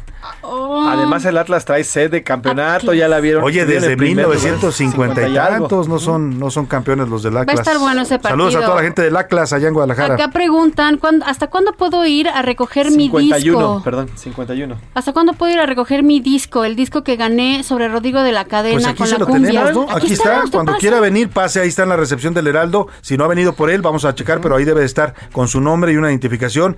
Nada más, si no nos manda un mensaje cuando viene, avísenos a través del WhatsApp y lo esperamos con gusto para que recoja su disco. Arriba Chiapas, dicen por acá. Arriba, Chiapas, claro que sí. Aquí nada se pierde, así que venga por su disco. Chiapas, una, una de las cosas que nos dejó la, la Revolución Zapatista de 1994, cuando apareció Marcos y sus encapuchados ahí del ZLN, fue que todo el mundo aprendimos en México a decir Chiapas. Ah, sí, porque todo el mundo decía Chiapas. Antes la gente decía Chiapas, o sea, de ese nivel de, de- de descuido era que teníamos ese estado de la República, ahora todo el mundo sabemos que es el estado de Chiapas. Chiapas. ¿Qué dice Twitter? ¿Qué dice Oiga, Twitter, nada más, nada más para hacer un poco de memoria, fíjense, en el 2015 los diputados recibieron 400 mil pesos de bono. Es lo que te decía. Ah, le bajaron un poquito, digamos que le bajaron una rayita, pero todavía están. Sigue siendo grosero, ¿no? Ofensivo, tal vez. En 2014 recibieron 150 mil pesos de bono, más sus dietas, obviamente, 2014. Eh, y por cierto, la ahora secretaria de Economía, Rocío perdón, de Energía, Rocío en esos momentos decía que lo iban a donar para un proyecto que se llamaba de universidades tasa cero.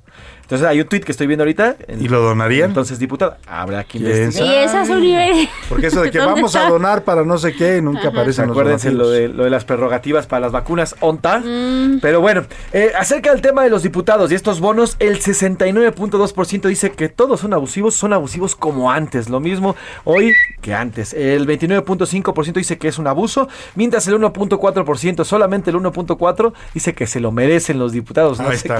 Han de ser los, los mismos diputados. de los diputados.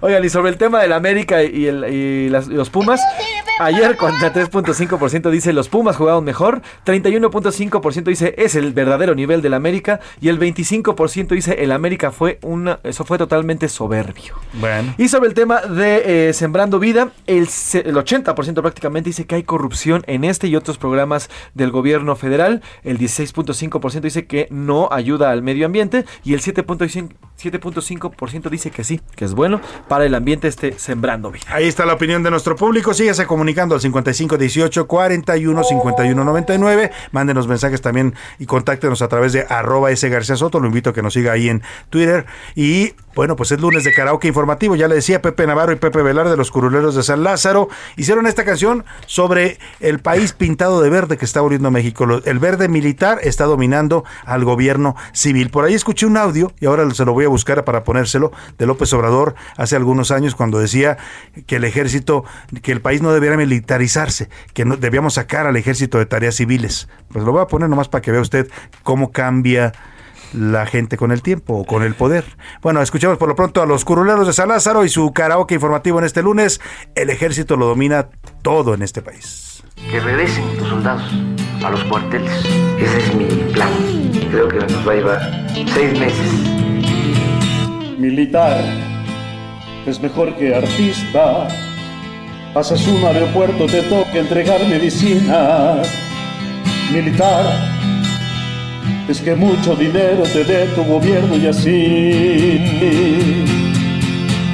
Meterle una pellizcada al presupuesto del tren Maya. Cada vez que alguien te caiga, el presidente te respalda y sabe que cualquier bronca tienes armas. Si hay bronca tienes armas. Soldado ricachón, gracias a López Obrador Muchos generales ricos, ser soldado es lo de hoy.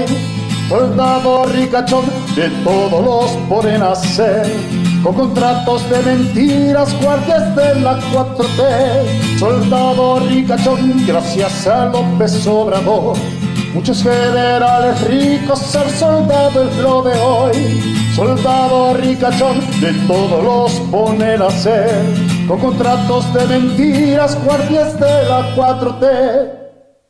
Bueno, ahí están los curuleros de San Lázaro, que discúlpeme, siempre me equivoco los lunes. Es que los lunes Pepe Navarro, que es el, el, eh, creador de los curuleros, canta con el maestro Enrique Canales, que era de hecho el curulero original. Y los viernes, en la rola de la semana, está con el gran Pepe Velarde. Así es que le mando un abrazo también al maestro Canales con esta canción sobre el ejército, que está cada vez acaparando más funciones civiles en nuestro país. Vámonos a más información. A la una, con Salvador García Soto. Oiga, vamos a este tema que le platicaba. Mira, allá en Quintana Roo se construyó una villa, una villa de descanso, en la zona hotelera del Caribe mexicano, ¿no? Nada, nada menor el tema. Eh, era una villa que se, hizo con recursos del Fonatur y la idea era que esa villa la usaran los presidentes eh, cuando fueran de gira para allá y se quedaran a descansar, cuando pernoctaran por alguna razón en el Caribe o, o fue, quisieran ir de vacaciones, se iba a ir. México, el gobierno mexicano tiene varias casas, ¿eh? casas de este tipo. Ahora ya no, el presidente López Obrador nunca las ha usado. Ahí están, ahí siguen siendo parte del, patrimonio del gobierno. Durante muchos sexenios esas casas se usaban en Acapulco, en Cancún, en varios, en, la Riviera Nayarita, para que fueran los hijos de los presidentes, los juniors, ¿no? Por ahí vi un video donde Roberto Palazuelos el llamado Diamante Negro, que ahora es empresario hotelero allá en Tulum, que por cierto lo andan buscando de la Alianza Va por México, el, el PAN, el PRI y el PRD para que sea candidato a la gubernatura de Quintana Roo el próximo año hay elecciones. Lo vi diciendo, contando cómo se iba de parranda a estas casas del Fonatur eh, con, con recursos públicos, obviamente volando en aviones, cuidados por el Estado Mayor, con los hijos de Miguel de la Madrid. Y contaba así con una tostada desfachatez. No, pues yo agarraba y le decía, ¿a dónde quieren ir hoy? ¿A dónde vamos? Acapulco, Cancún, eh, la Ribera Maya, ¿a dónde? No pues, no, pues va a tal lado. Ah, pues hablan el Estado Mayor. Hablaban y, oigan, queremos ir a tal parte para que nos limpien la casa. Y ahí estaban, los mandaban con avión presidencial, con todo. Bueno, pues esas casas continúan. Y este tema es eh, ya no las usa el presidente López Obrador, eso sí hay que decirlo. Ya, no, ya ni, hasta donde se sabe, ni sus hijos los han visto por ahí. Por ahí llegó a un Acapulco, pero creo que era una de Acapulco de la Marina cuando estuvo de visita una ocasión en Acapulco. Le platico todo esto porque esta villa se construyó precisamente con recursos públicos para que la usaran los presidentes en el sexenio de Felipe Calderón, pero resulta que no se usó o dejó de usarse. Y bueno, este delegado del Fonatur allá en Quintana Roo el señor Raúl Bermúdez, pues se le hizo fácil rentarla. Dijo, ¿por qué no? Pues si está inactiva la meto a Airbnb y me gano una lanita. Escuche usted esto que nos cuenta nuestro corresponsal Alejandro Castro. ¿Cómo estás Alejandro? Buenas tardes. ¿Qué tal? Muy buenos días, Salvador. Te saludo con gusto. Pues comentarte que el delegado del Fondo Nacional de Fomento al Turismo en Cancún, Raúl Bermúdez, fue señalado de rentar una villa propiedad de esta dependencia pública localizada al pie de la playa, esto dicen para obtener ganancias personales. Se trata de la casa Villas Chacté, una residencia de descanso ubicada en la zona de Punta Nizuc, en la zona hotelera de Cancún. Cuenta con cuatro dormitorios y capacidad para hospedar hasta 10 personas por noche. La casa se renta a través de la plataforma de renta vacacional Airbnb por un precio de 10.691 pesos por día. Durante el sexenio de Felipe Calderón fue habilitada como casa de descanso para el presidente de la República y su familia. Posteriormente pasó a ser patrimonio de Fonatur. Rogelio Jiménez Pons, director general del Fondo Nacional de Fomento al Turismo, reconoce que el delegado Raúl Bermúdez tiene una personalidad difícil y acumula muchas quejas por malos tratos. Con respecto a la renta de de la casa para beneficio particular, expuso que se investigará y sancionará si es necesario. No obstante, indicó que a priori él cree que el procedimiento de renta se hizo conforme al reglamento y que el dinero sí ingresó a las arcas de Fonatur. Es la información que tenemos desde Cancún, Quintana Roo, Salvador. Pues ahí está, gracias Alejandro Castro. Le decía de este audio que circula de Roberto Palazuelos, donde cuenta cómo usaba estas casas, como esta que está en Quintana Roo, casas presidenciales en, zonas de descanso, pues para irse a, la parranda con los hijos de los presidentes. En este caso habla de los hijos de Miguel de la Madrid. Escuche. Decíamos, no, no. ¿Qué vamos a hacer, Chanfle? Chanfle era el más chico Gerardo. No, pues a ver, pinche drila. Chécate. Ah, es que a él le decían la drila. Sí, y ahorita te digo por qué. Chécate qué casa hay libre, háblale a Lupita. Entonces le hablaba yo a Lupita, Lupita, ¿qué casa hay libre de, todas las casas de Fonatura en, la República? Ay, Roberto, otra vez ya se van a ir el fin de pues semana. Está la de Ixtapa, está la de... Es que la última vez en Ixtapa hicieron un desmadrote y el rollo. Y le decía, a ver, bueno, ya, ¿cuál está? No, pues mira, está la de Acapulco, está la esta, pues a veces era el 03, a veces el 04, el TP es transporte presidencial. Bueno, pues ahí está, les ponían el avión y se iban a la parranda. Estaba hablando con él ahí el burro Van Ranking, que también era parte de esos juniors que disfrutaban las casas construidas con recursos de todos los mexicanos. Vamos a la pausa con música, Priscila Reyes. Salvador, la cantante escocesa Annie Lennox en 2007 compuso esta canción para recaudar fondos para pacientes con SIDA VIH. Esto es Sing. Venga.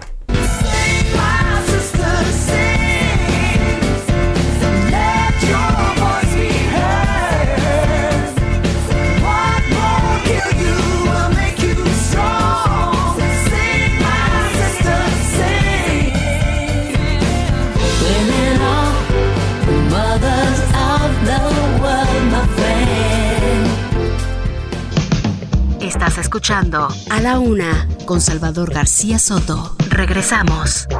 Heraldo Radio. Ya estamos de vuelta con A la Una con Salvador García Soto. Bienvenido a tu dosis de buenas noticias. Mi nombre es Soy la Alegría. Todos conocemos el gran corazón del boxeador Saúl Canelo Álvarez, quien se la pasa apoyando diversos proyectos y personas que necesitan lo mismo, una donación que ayuda para lograr algún tratamiento. Pues parece que estas buenas acciones no son únicas de él, dentro de su equipo. Y es que Eddie Reynoso, entrenador del pugilista tapatío, donó un millón de pesos a la asociación Nariz Roja para llevar tratamientos oncológicos a niños en Jalisco. La donación se dio luego de que prometiera un millón de pesos por cada gol que anotara el equipo de fútbol Atlas en su encuentro contra el Monterrey. Bien hecho, Eddie Reynoso. Fueron cuatro los segundos que pasaron hasta que pude encontrarte entre los rostros congelados y pasó una eternidad al mirarte y contemplar en tus ojos reflejada mi mirada. Y hoy bendigo las razones casuales por las que decidiste elegir mi banco para esperar, para encontrar tu roce, fue tu aroma despertando mis hormonas, lo que me obligó a cerrar la mente y respirar y controlar la activación. Y mi razón Qué bella canción esta que estamos escuchando. Se llama Rosalén, es una cantante, cantautora española y canta esto que se llama Comiéndote a besos. En 2003 esta solista escribió una canción pensando en lo que podría sentir una chica que se enamora de un paciente con VIH-Sida. Y si tengo que gritarte lo que siento, te digo que te quiero con tu suerte, con tu mierda, con pasado, con presente, con enfermedad. No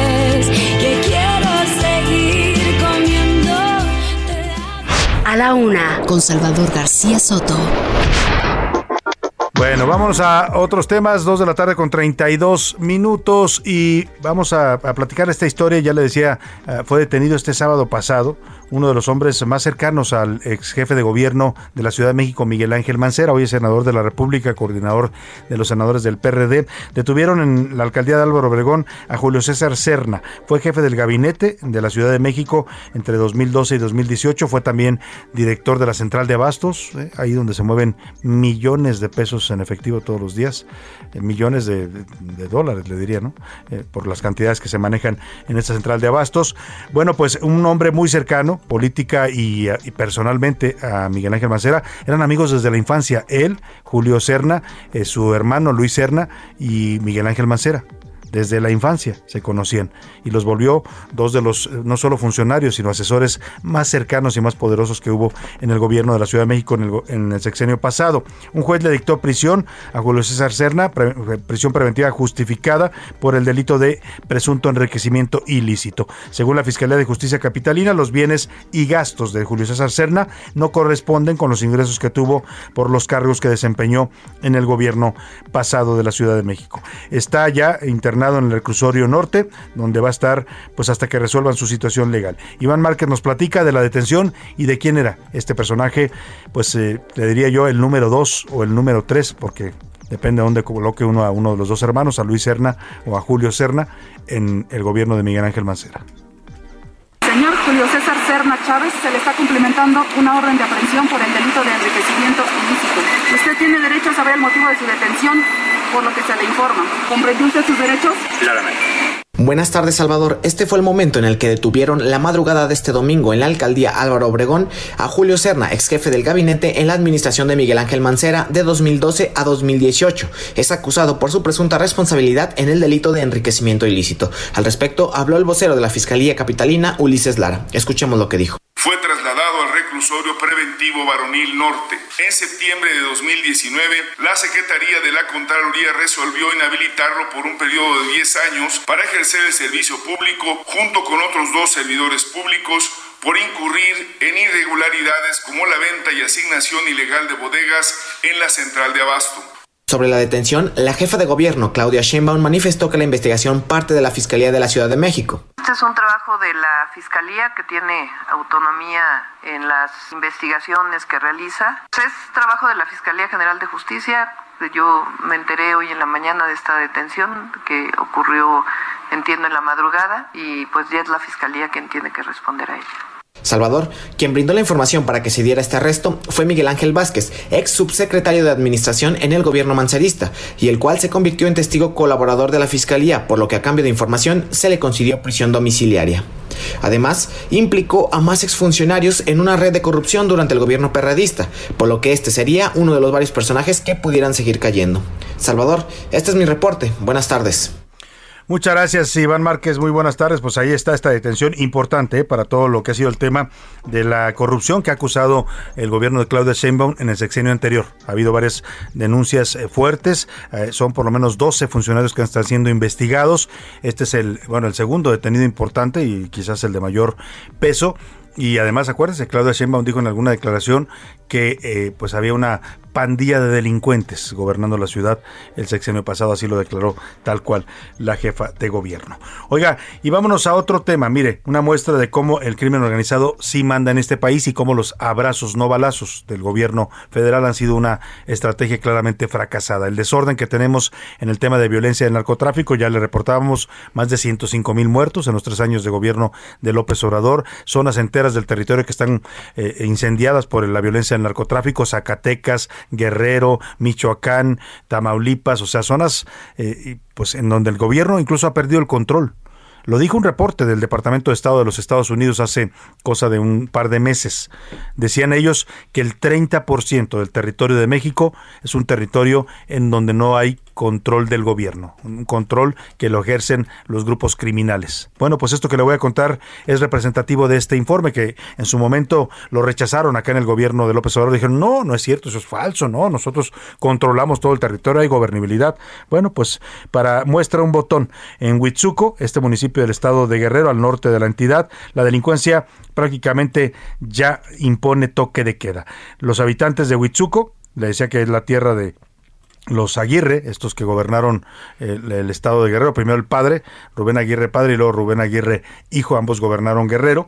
Bueno, pues en ese municipio los habitantes no pueden transitar, no pueden salir a la calle, pues para que me entienda, después de las seis de la tarde, porque si salen, los matan. Hay toque de queda, así lo anunciaron los narcos y les dijeron, el que lo veamos en la calle después de las seis, simplemente lo matamos. Ya, ya se echaron a tres que salieron desobedeciendo este toque de queda que impuso el crimen organizado. Para que vea quién manda allá en Guerrero. Carlos Navarrete, cuéntanos, buenas tardes. Así es, Salvador, informarte que tras una serie de asesinatos y un supuesto toque de queda impuesto por grupos civiles armados, pobladores del municipio de Huitzuco de los Figueroa, en Guerrero, frenaron sus actividades diarias. Fue el pasado 23 de noviembre que a través de redes sociales circuló un mensaje en el que se leía, no queremos ver a nadie después de las 6 pm, queda prohibido hacer fiestas, andar tomando, queda prohibido andar en moto y para esa gente que sale en la madrugada, cuídense, arrasamos con todo, cancelen serenatas. Ante las amenazas, pobladores decidieron no salir de sus casas y las rutas de transporte público frenaron actividades previo a la hora establecida. Al respecto, la gobernadora Evelyn Salgado Pineda aseguró que marinos y militares reforzaron la seguridad en este municipio. Además, dijo que trabaja de manera coordinada con el gobierno de Huitzuco para la pacificación de esta ciudad. A la par del despliegue militar, a la zona arribó ayer un grupo de 40 elementos de la Guardia Nacional, así fue informado por fuentes de esta corporación al Heraldo de México. Hasta aquí mi reporte, Salvador.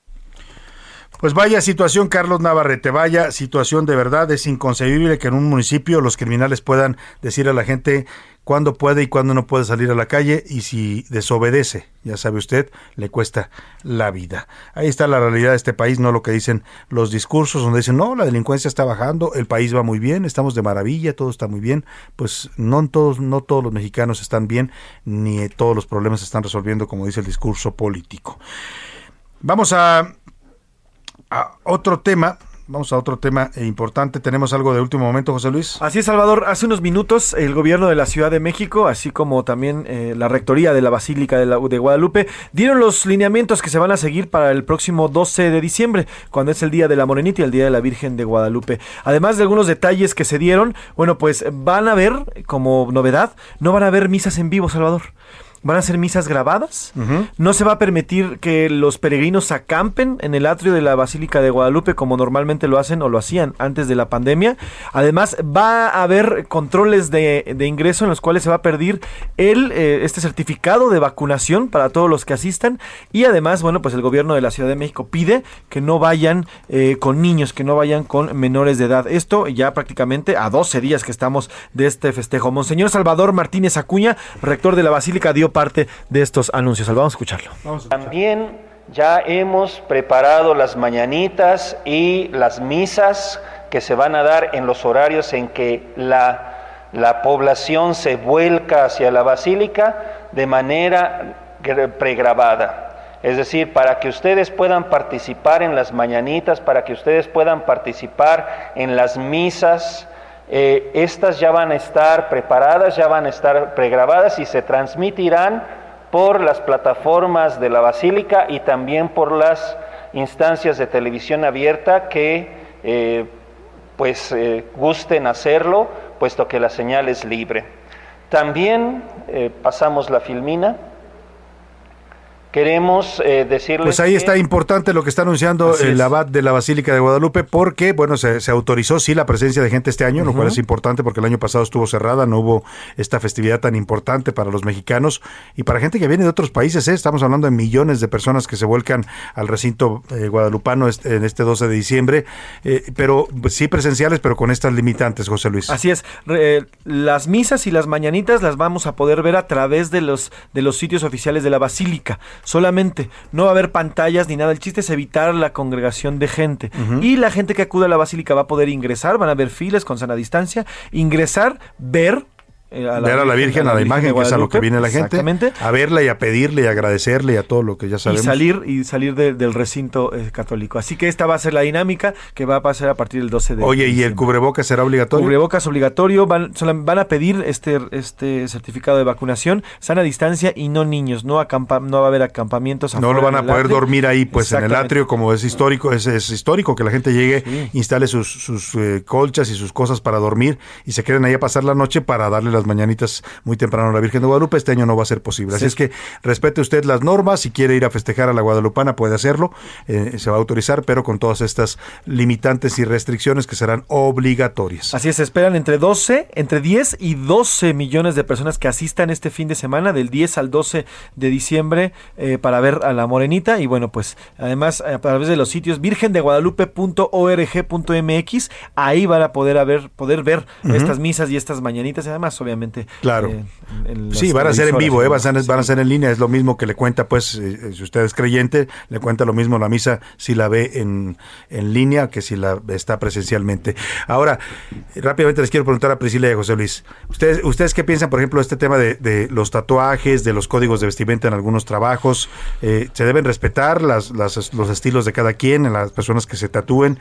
O, o, porque todavía hay quienes estigmatizan esto? Yo creo que se deben de respetar. Es como si usas una falda, es como si usas un pantalón pegado, un blusón. O sea, no se les debe discriminar. No, en absoluto, en absoluto. Ni la forma de vestimenta. en estos tiempos ya no, Salvador. Al menos que seas tal vez un presidente, tal vez no vas a llegar sí que hay códigos, tatuajes, a, ciertos, a ciertos lugares y ciertos Pero que te digan si tienes que tener tatuaje o si tienes que tener o no un piercing, me parece que es hasta discriminatorio. O que te pues. nieguen el empleo por eso, que hay casos que lo hacen. Yo también, yo definitivamente considero que es discriminación total. La vestimenta, los tatuajes o los piercing no te hacen como un buen o mal trabajador. Hay personas que se visten de traje perfectamente y de marca. Son, los hijos de su... hijos de su... Lo hemos visto, ¿eh? Sí. Y el tener piercing. Y hay unos que pueden andar con 20 tatuajes y 10 piercings y son las mejores personas que puedas conocer. mejores trabajadores. miren, ahorita no recuerdo el nombre de esta persona, pero había un profesor en Londres que enseñaba a niños y que era uno de los mejores reconocidos y preparados maestros para enseñar a niños. Y los padres se juntaron para hacerlo que lo corrieran porque estaba tatuado, muy tatuado, incluso tenía tatuajes en la cara. O sea, prejuiciosos. Prejuiciosos pues, totalmente. Freaky Hoodie les llama. Bueno, estamos, les hice pregunta a José Luis y se la hago también a usted porque la nota que le voy a dar tiene que ver con esto. Este fin de semana se generó una polémica por un supuesto código de vestimenta de la Consejería Jurídica de la Presidencia. La señora Estela Ríos González, que es la consejera jurídica, ocupa el cargo que antes tuvo Julio Scherer, emitió un documento en el que les decía a todas las dependencias federales que estaban prohibido que estaba prohibido que los trabajadores del gobierno federal mostraran tatuajes o piercings. Eh, también que tenían que cumplir con cierto código de vestimenta. Los hombres traje obligatorio y las mujeres traje sastre. O sea, como si fuera una pues una empresa de estas así muy muy de derecha, así parecía que eh, la señora estaba imponiendo un código de vestimenta en el gobierno federal. Se desató polémica y bueno, hubo eh, incluso hoy una reacción del presidente, ahora se la voy a, a comentar. Por lo pronto, Jesús Ramírez Cuevas, el vocero presidencial, negó que este código de vestimenta sea real, que exista y que se vaya a aplicar en las dependencias federales. Miguel Sarco nos platica. En la Consejería Jurídica de Presidencia, en manos de Estela Ríos González, circuló un documento donde supuestamente prohibían a los empleados mostrar tatuajes o piercings, además de emitir comentarios negativos sobre el presidente López Obrador en las redes sociales de los colaboradores. La supuesta prohibición la publicaron en medios de comunicación, citando un documento de seis páginas acompañado del escudo nacional con las siglas de la Consejería Jurídica. Pero tras darse a conocer la noticia, el vocero de la presidencia, Jesús Ramírez Cuevas, desmintió que dicho código de vestimenta existiera. En relación a la nota publicada sobre el código de vestimenta, prohibición de piercings y tatuajes, es falso que la Consejería Jurídica haya emitido dicho documento, escribió el vocero en su cuenta de Twitter. Además, dijo que investigan para su esclarecimiento. Para la una con Salvador García Soto, Miguel Ángel Ramírez. Bueno, pues ahí está. ¿Qué piensa usted de este tema? Mande sus comentarios y opiniones al 5518 41 51 99. ¿Se debe prohibir a los trabajadores, sean del gobierno, sean de cualquier empresa, usar tatuajes, piercings o obligarlos a vestirse de cierto modo?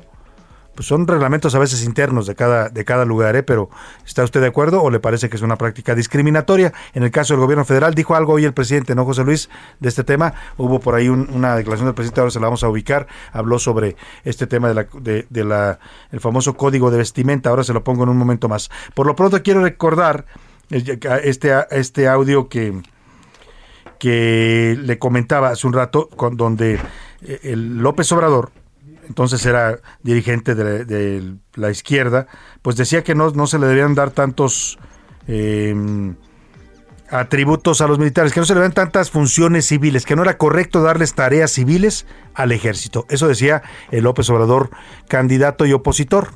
El López Obrador gobernante les ha dado todas las labores civiles, todas las que usted se imagine al ejército. Ahora también van a repartir medicamentos, además de todo lo que ya hacen y le hemos hecho varias veces la lista. Escuche lo que pensaba el López Obrador del pasado, muy distinto a lo que hace el López Obrador del presente. No podemos nosotros aceptar eh, un gobierno militarista. Además, esto no le conviene ni siquiera a la misma institución militar. En estos últimos tres años se ha deteriorado mucho la imagen del el ejército, porque nos ha lanzado a la calle a una aventura, eh, es toda una estrategia fallida, porque si no se atienden las causas, no se va a poder enfrentar el problema de la inseguridad y de la violencia. Podemos tener un soldado en cada esquina, pero si no hay empleo, si no se atiende a los jóvenes, va a seguir habiendo inseguridad y va a seguir habiendo violencia. Hay que cuidar a esa institución que es el ejército, que no se utilice para suplir las incapacidades de los gobiernos civiles que no se utilice para hacer facultades de los gobiernos civiles, o sea, que el ejército, decía López Obrador del pasado, no se utilice para construir aeropuertos, no se utilice para poner vacunas, no se utilice para administrar aduanas, no se utilice para vigilar puertos marítimos, no se utilice para repartir medicamentos, para todo lo que ahora lo está usando. ¿Cómo cambia la gente? Cómo cambia el poder. Vámonos a otro tema.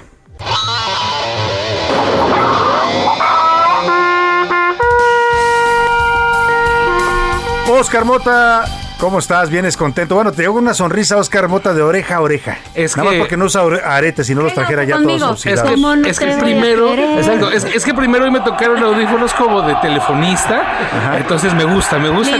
Yo trabajé hace mucho tiempo en ese tema, pero bueno, número dos.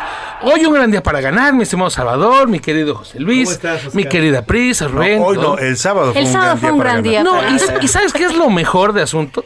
De aquí hasta mayo, por lo menos de aquí hasta mayo me voy a encargar de recordarles diariamente a Javi, a, Javi, a, Javi y a José Luis y a todos mis amigos americanistas un 3 a 1 en la cancha del Estadio Azteca. Hay que restregárselos a los americanistas. En la cancha del con Estadio todo Azteca. respeto a los americanistas, porque tengo varios ¿Pueden poner, amigos por favor, el americanistas. Porque sabes que andaban en, un- en una en una soberbia, o sea, en una sobradez, Sí, ¿no? sí, Tú no sí, puedes sí, decir algo del América porque ah, super líderes, papá, y, ¿no? Ya sabes, ¿no? Y además de todo, Super, super águilas. El partido empieza y a los primeros 10 minutos ya salieron con el arriba de las manos. O sea, un penal que no era, un penal del tamaño del Azteca y de CU y todos juntos. Y entonces América iba ganando 1-0 y, uh, espérense tantito. Y además viene esta voltereta y el hecho de que Pumas les haya ganado con un jugador como Corozo, con un jugador como Melitao, o sea, eh, son más malos que yo en un examen de matemáticas. Mira, me gusta Oscar porque lo reconoce. Claro. Y hasta subió a redes sociales el sábado. Le dije a Salvador que íbamos Ah, a ganar. Porque ¿tenía el, qué? el viernes yo no creía, de verdad. Si me preguntas, no creía que Pumas le fuera a ganar a la América. O sea, soy un hombre de fe, te dije, soy un hombre de fe. La, la Guadalupana les hizo el milagro. Y el planteamiento, el planteamiento No, no, así verdaderamente son las muy bueno. cosas. Así son las cosas. Pumas gana. Y viene después un enfrentamiento que ya se dieron, por supuesto, los horarios. Va a ser jueves y domingo contra el equipo de Atlas, como platicamos hace Ese rato. va a ser un juegazo, ¿eh? Durísimo, porque Atlas juega muy bien. Eliminan a Monterrey. Hay varios datos en, en esto que hay que platicar. Me voy a tener que ir muy rápido. Pero, por ejemplo, eh, el tema con, con el Atlas, que no es campeón desde el 51, lo habíamos platicado aquí. Pero bueno, enfrentándose ahora a los Pumas que había aquí un detalle con el asunto de Solari, eh, Santiago Solari, entrenador de, América. que él estuvo en la cancha cuando Pumas vence al Real Madrid en el 2004. O sea, no se le dan los Pumas a Santiago Solari. Entonces, eso ya es un detalle. Se van a enfrentar también Tigres contra el equipo de León. Estos partidos serán miércoles y el día sábado.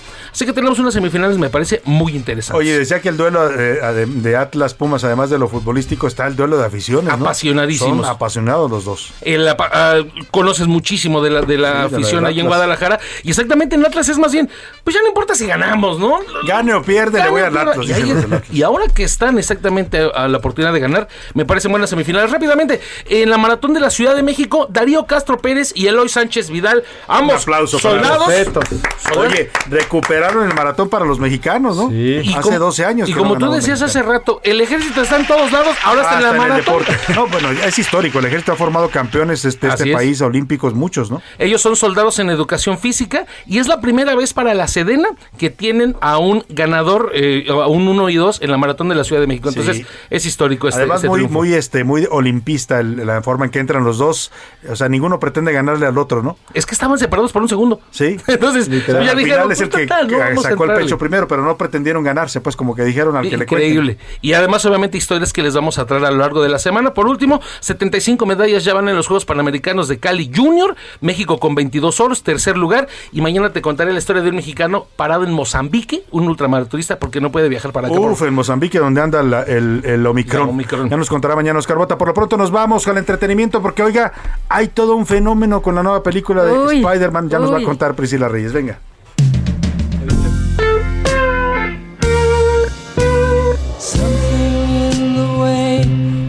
Priscila Reyes. Estamos escuchando a George Harrison porque Sí. hoy se cumplen 20 años de su muerte. Lo perdimos a los 58 años en 2001 por cáncer de pulmón.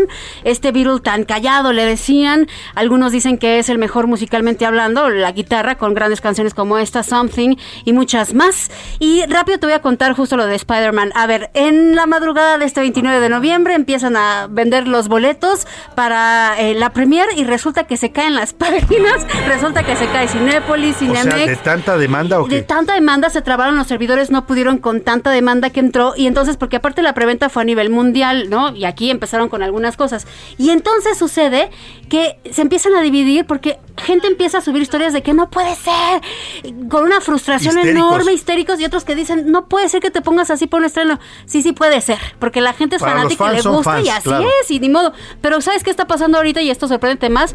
Pues ya, ya pudieron comprar boletos y ahora la reventa está todo lo que da. Ahorita hay ya boletos en 20 mil pesos ¿Qué? para ir a la Un boleto para ir a ver el estreno de Spider-Man No Way Home. Oye, me contaban es. que en algunos cines, en algunas salas de cines aquí en la Ciudad de México había filas, que había gente que estaba ahí esperando. En el para comprar interior boletos. de la República. Ya hay golpes. ¿Hay golpes? Ahí ¿Se están peleando? Se están agarrando literalmente a golpes por un boleto. Ahorita le vamos a subir el video. Están reportando larga fil- larga fila- largas filas en todos los estados de la República, Sí. Salvador, y eso está ocurriendo como tip a usted siempre que se le caiga una página y no pueda comprar boletos para preventa.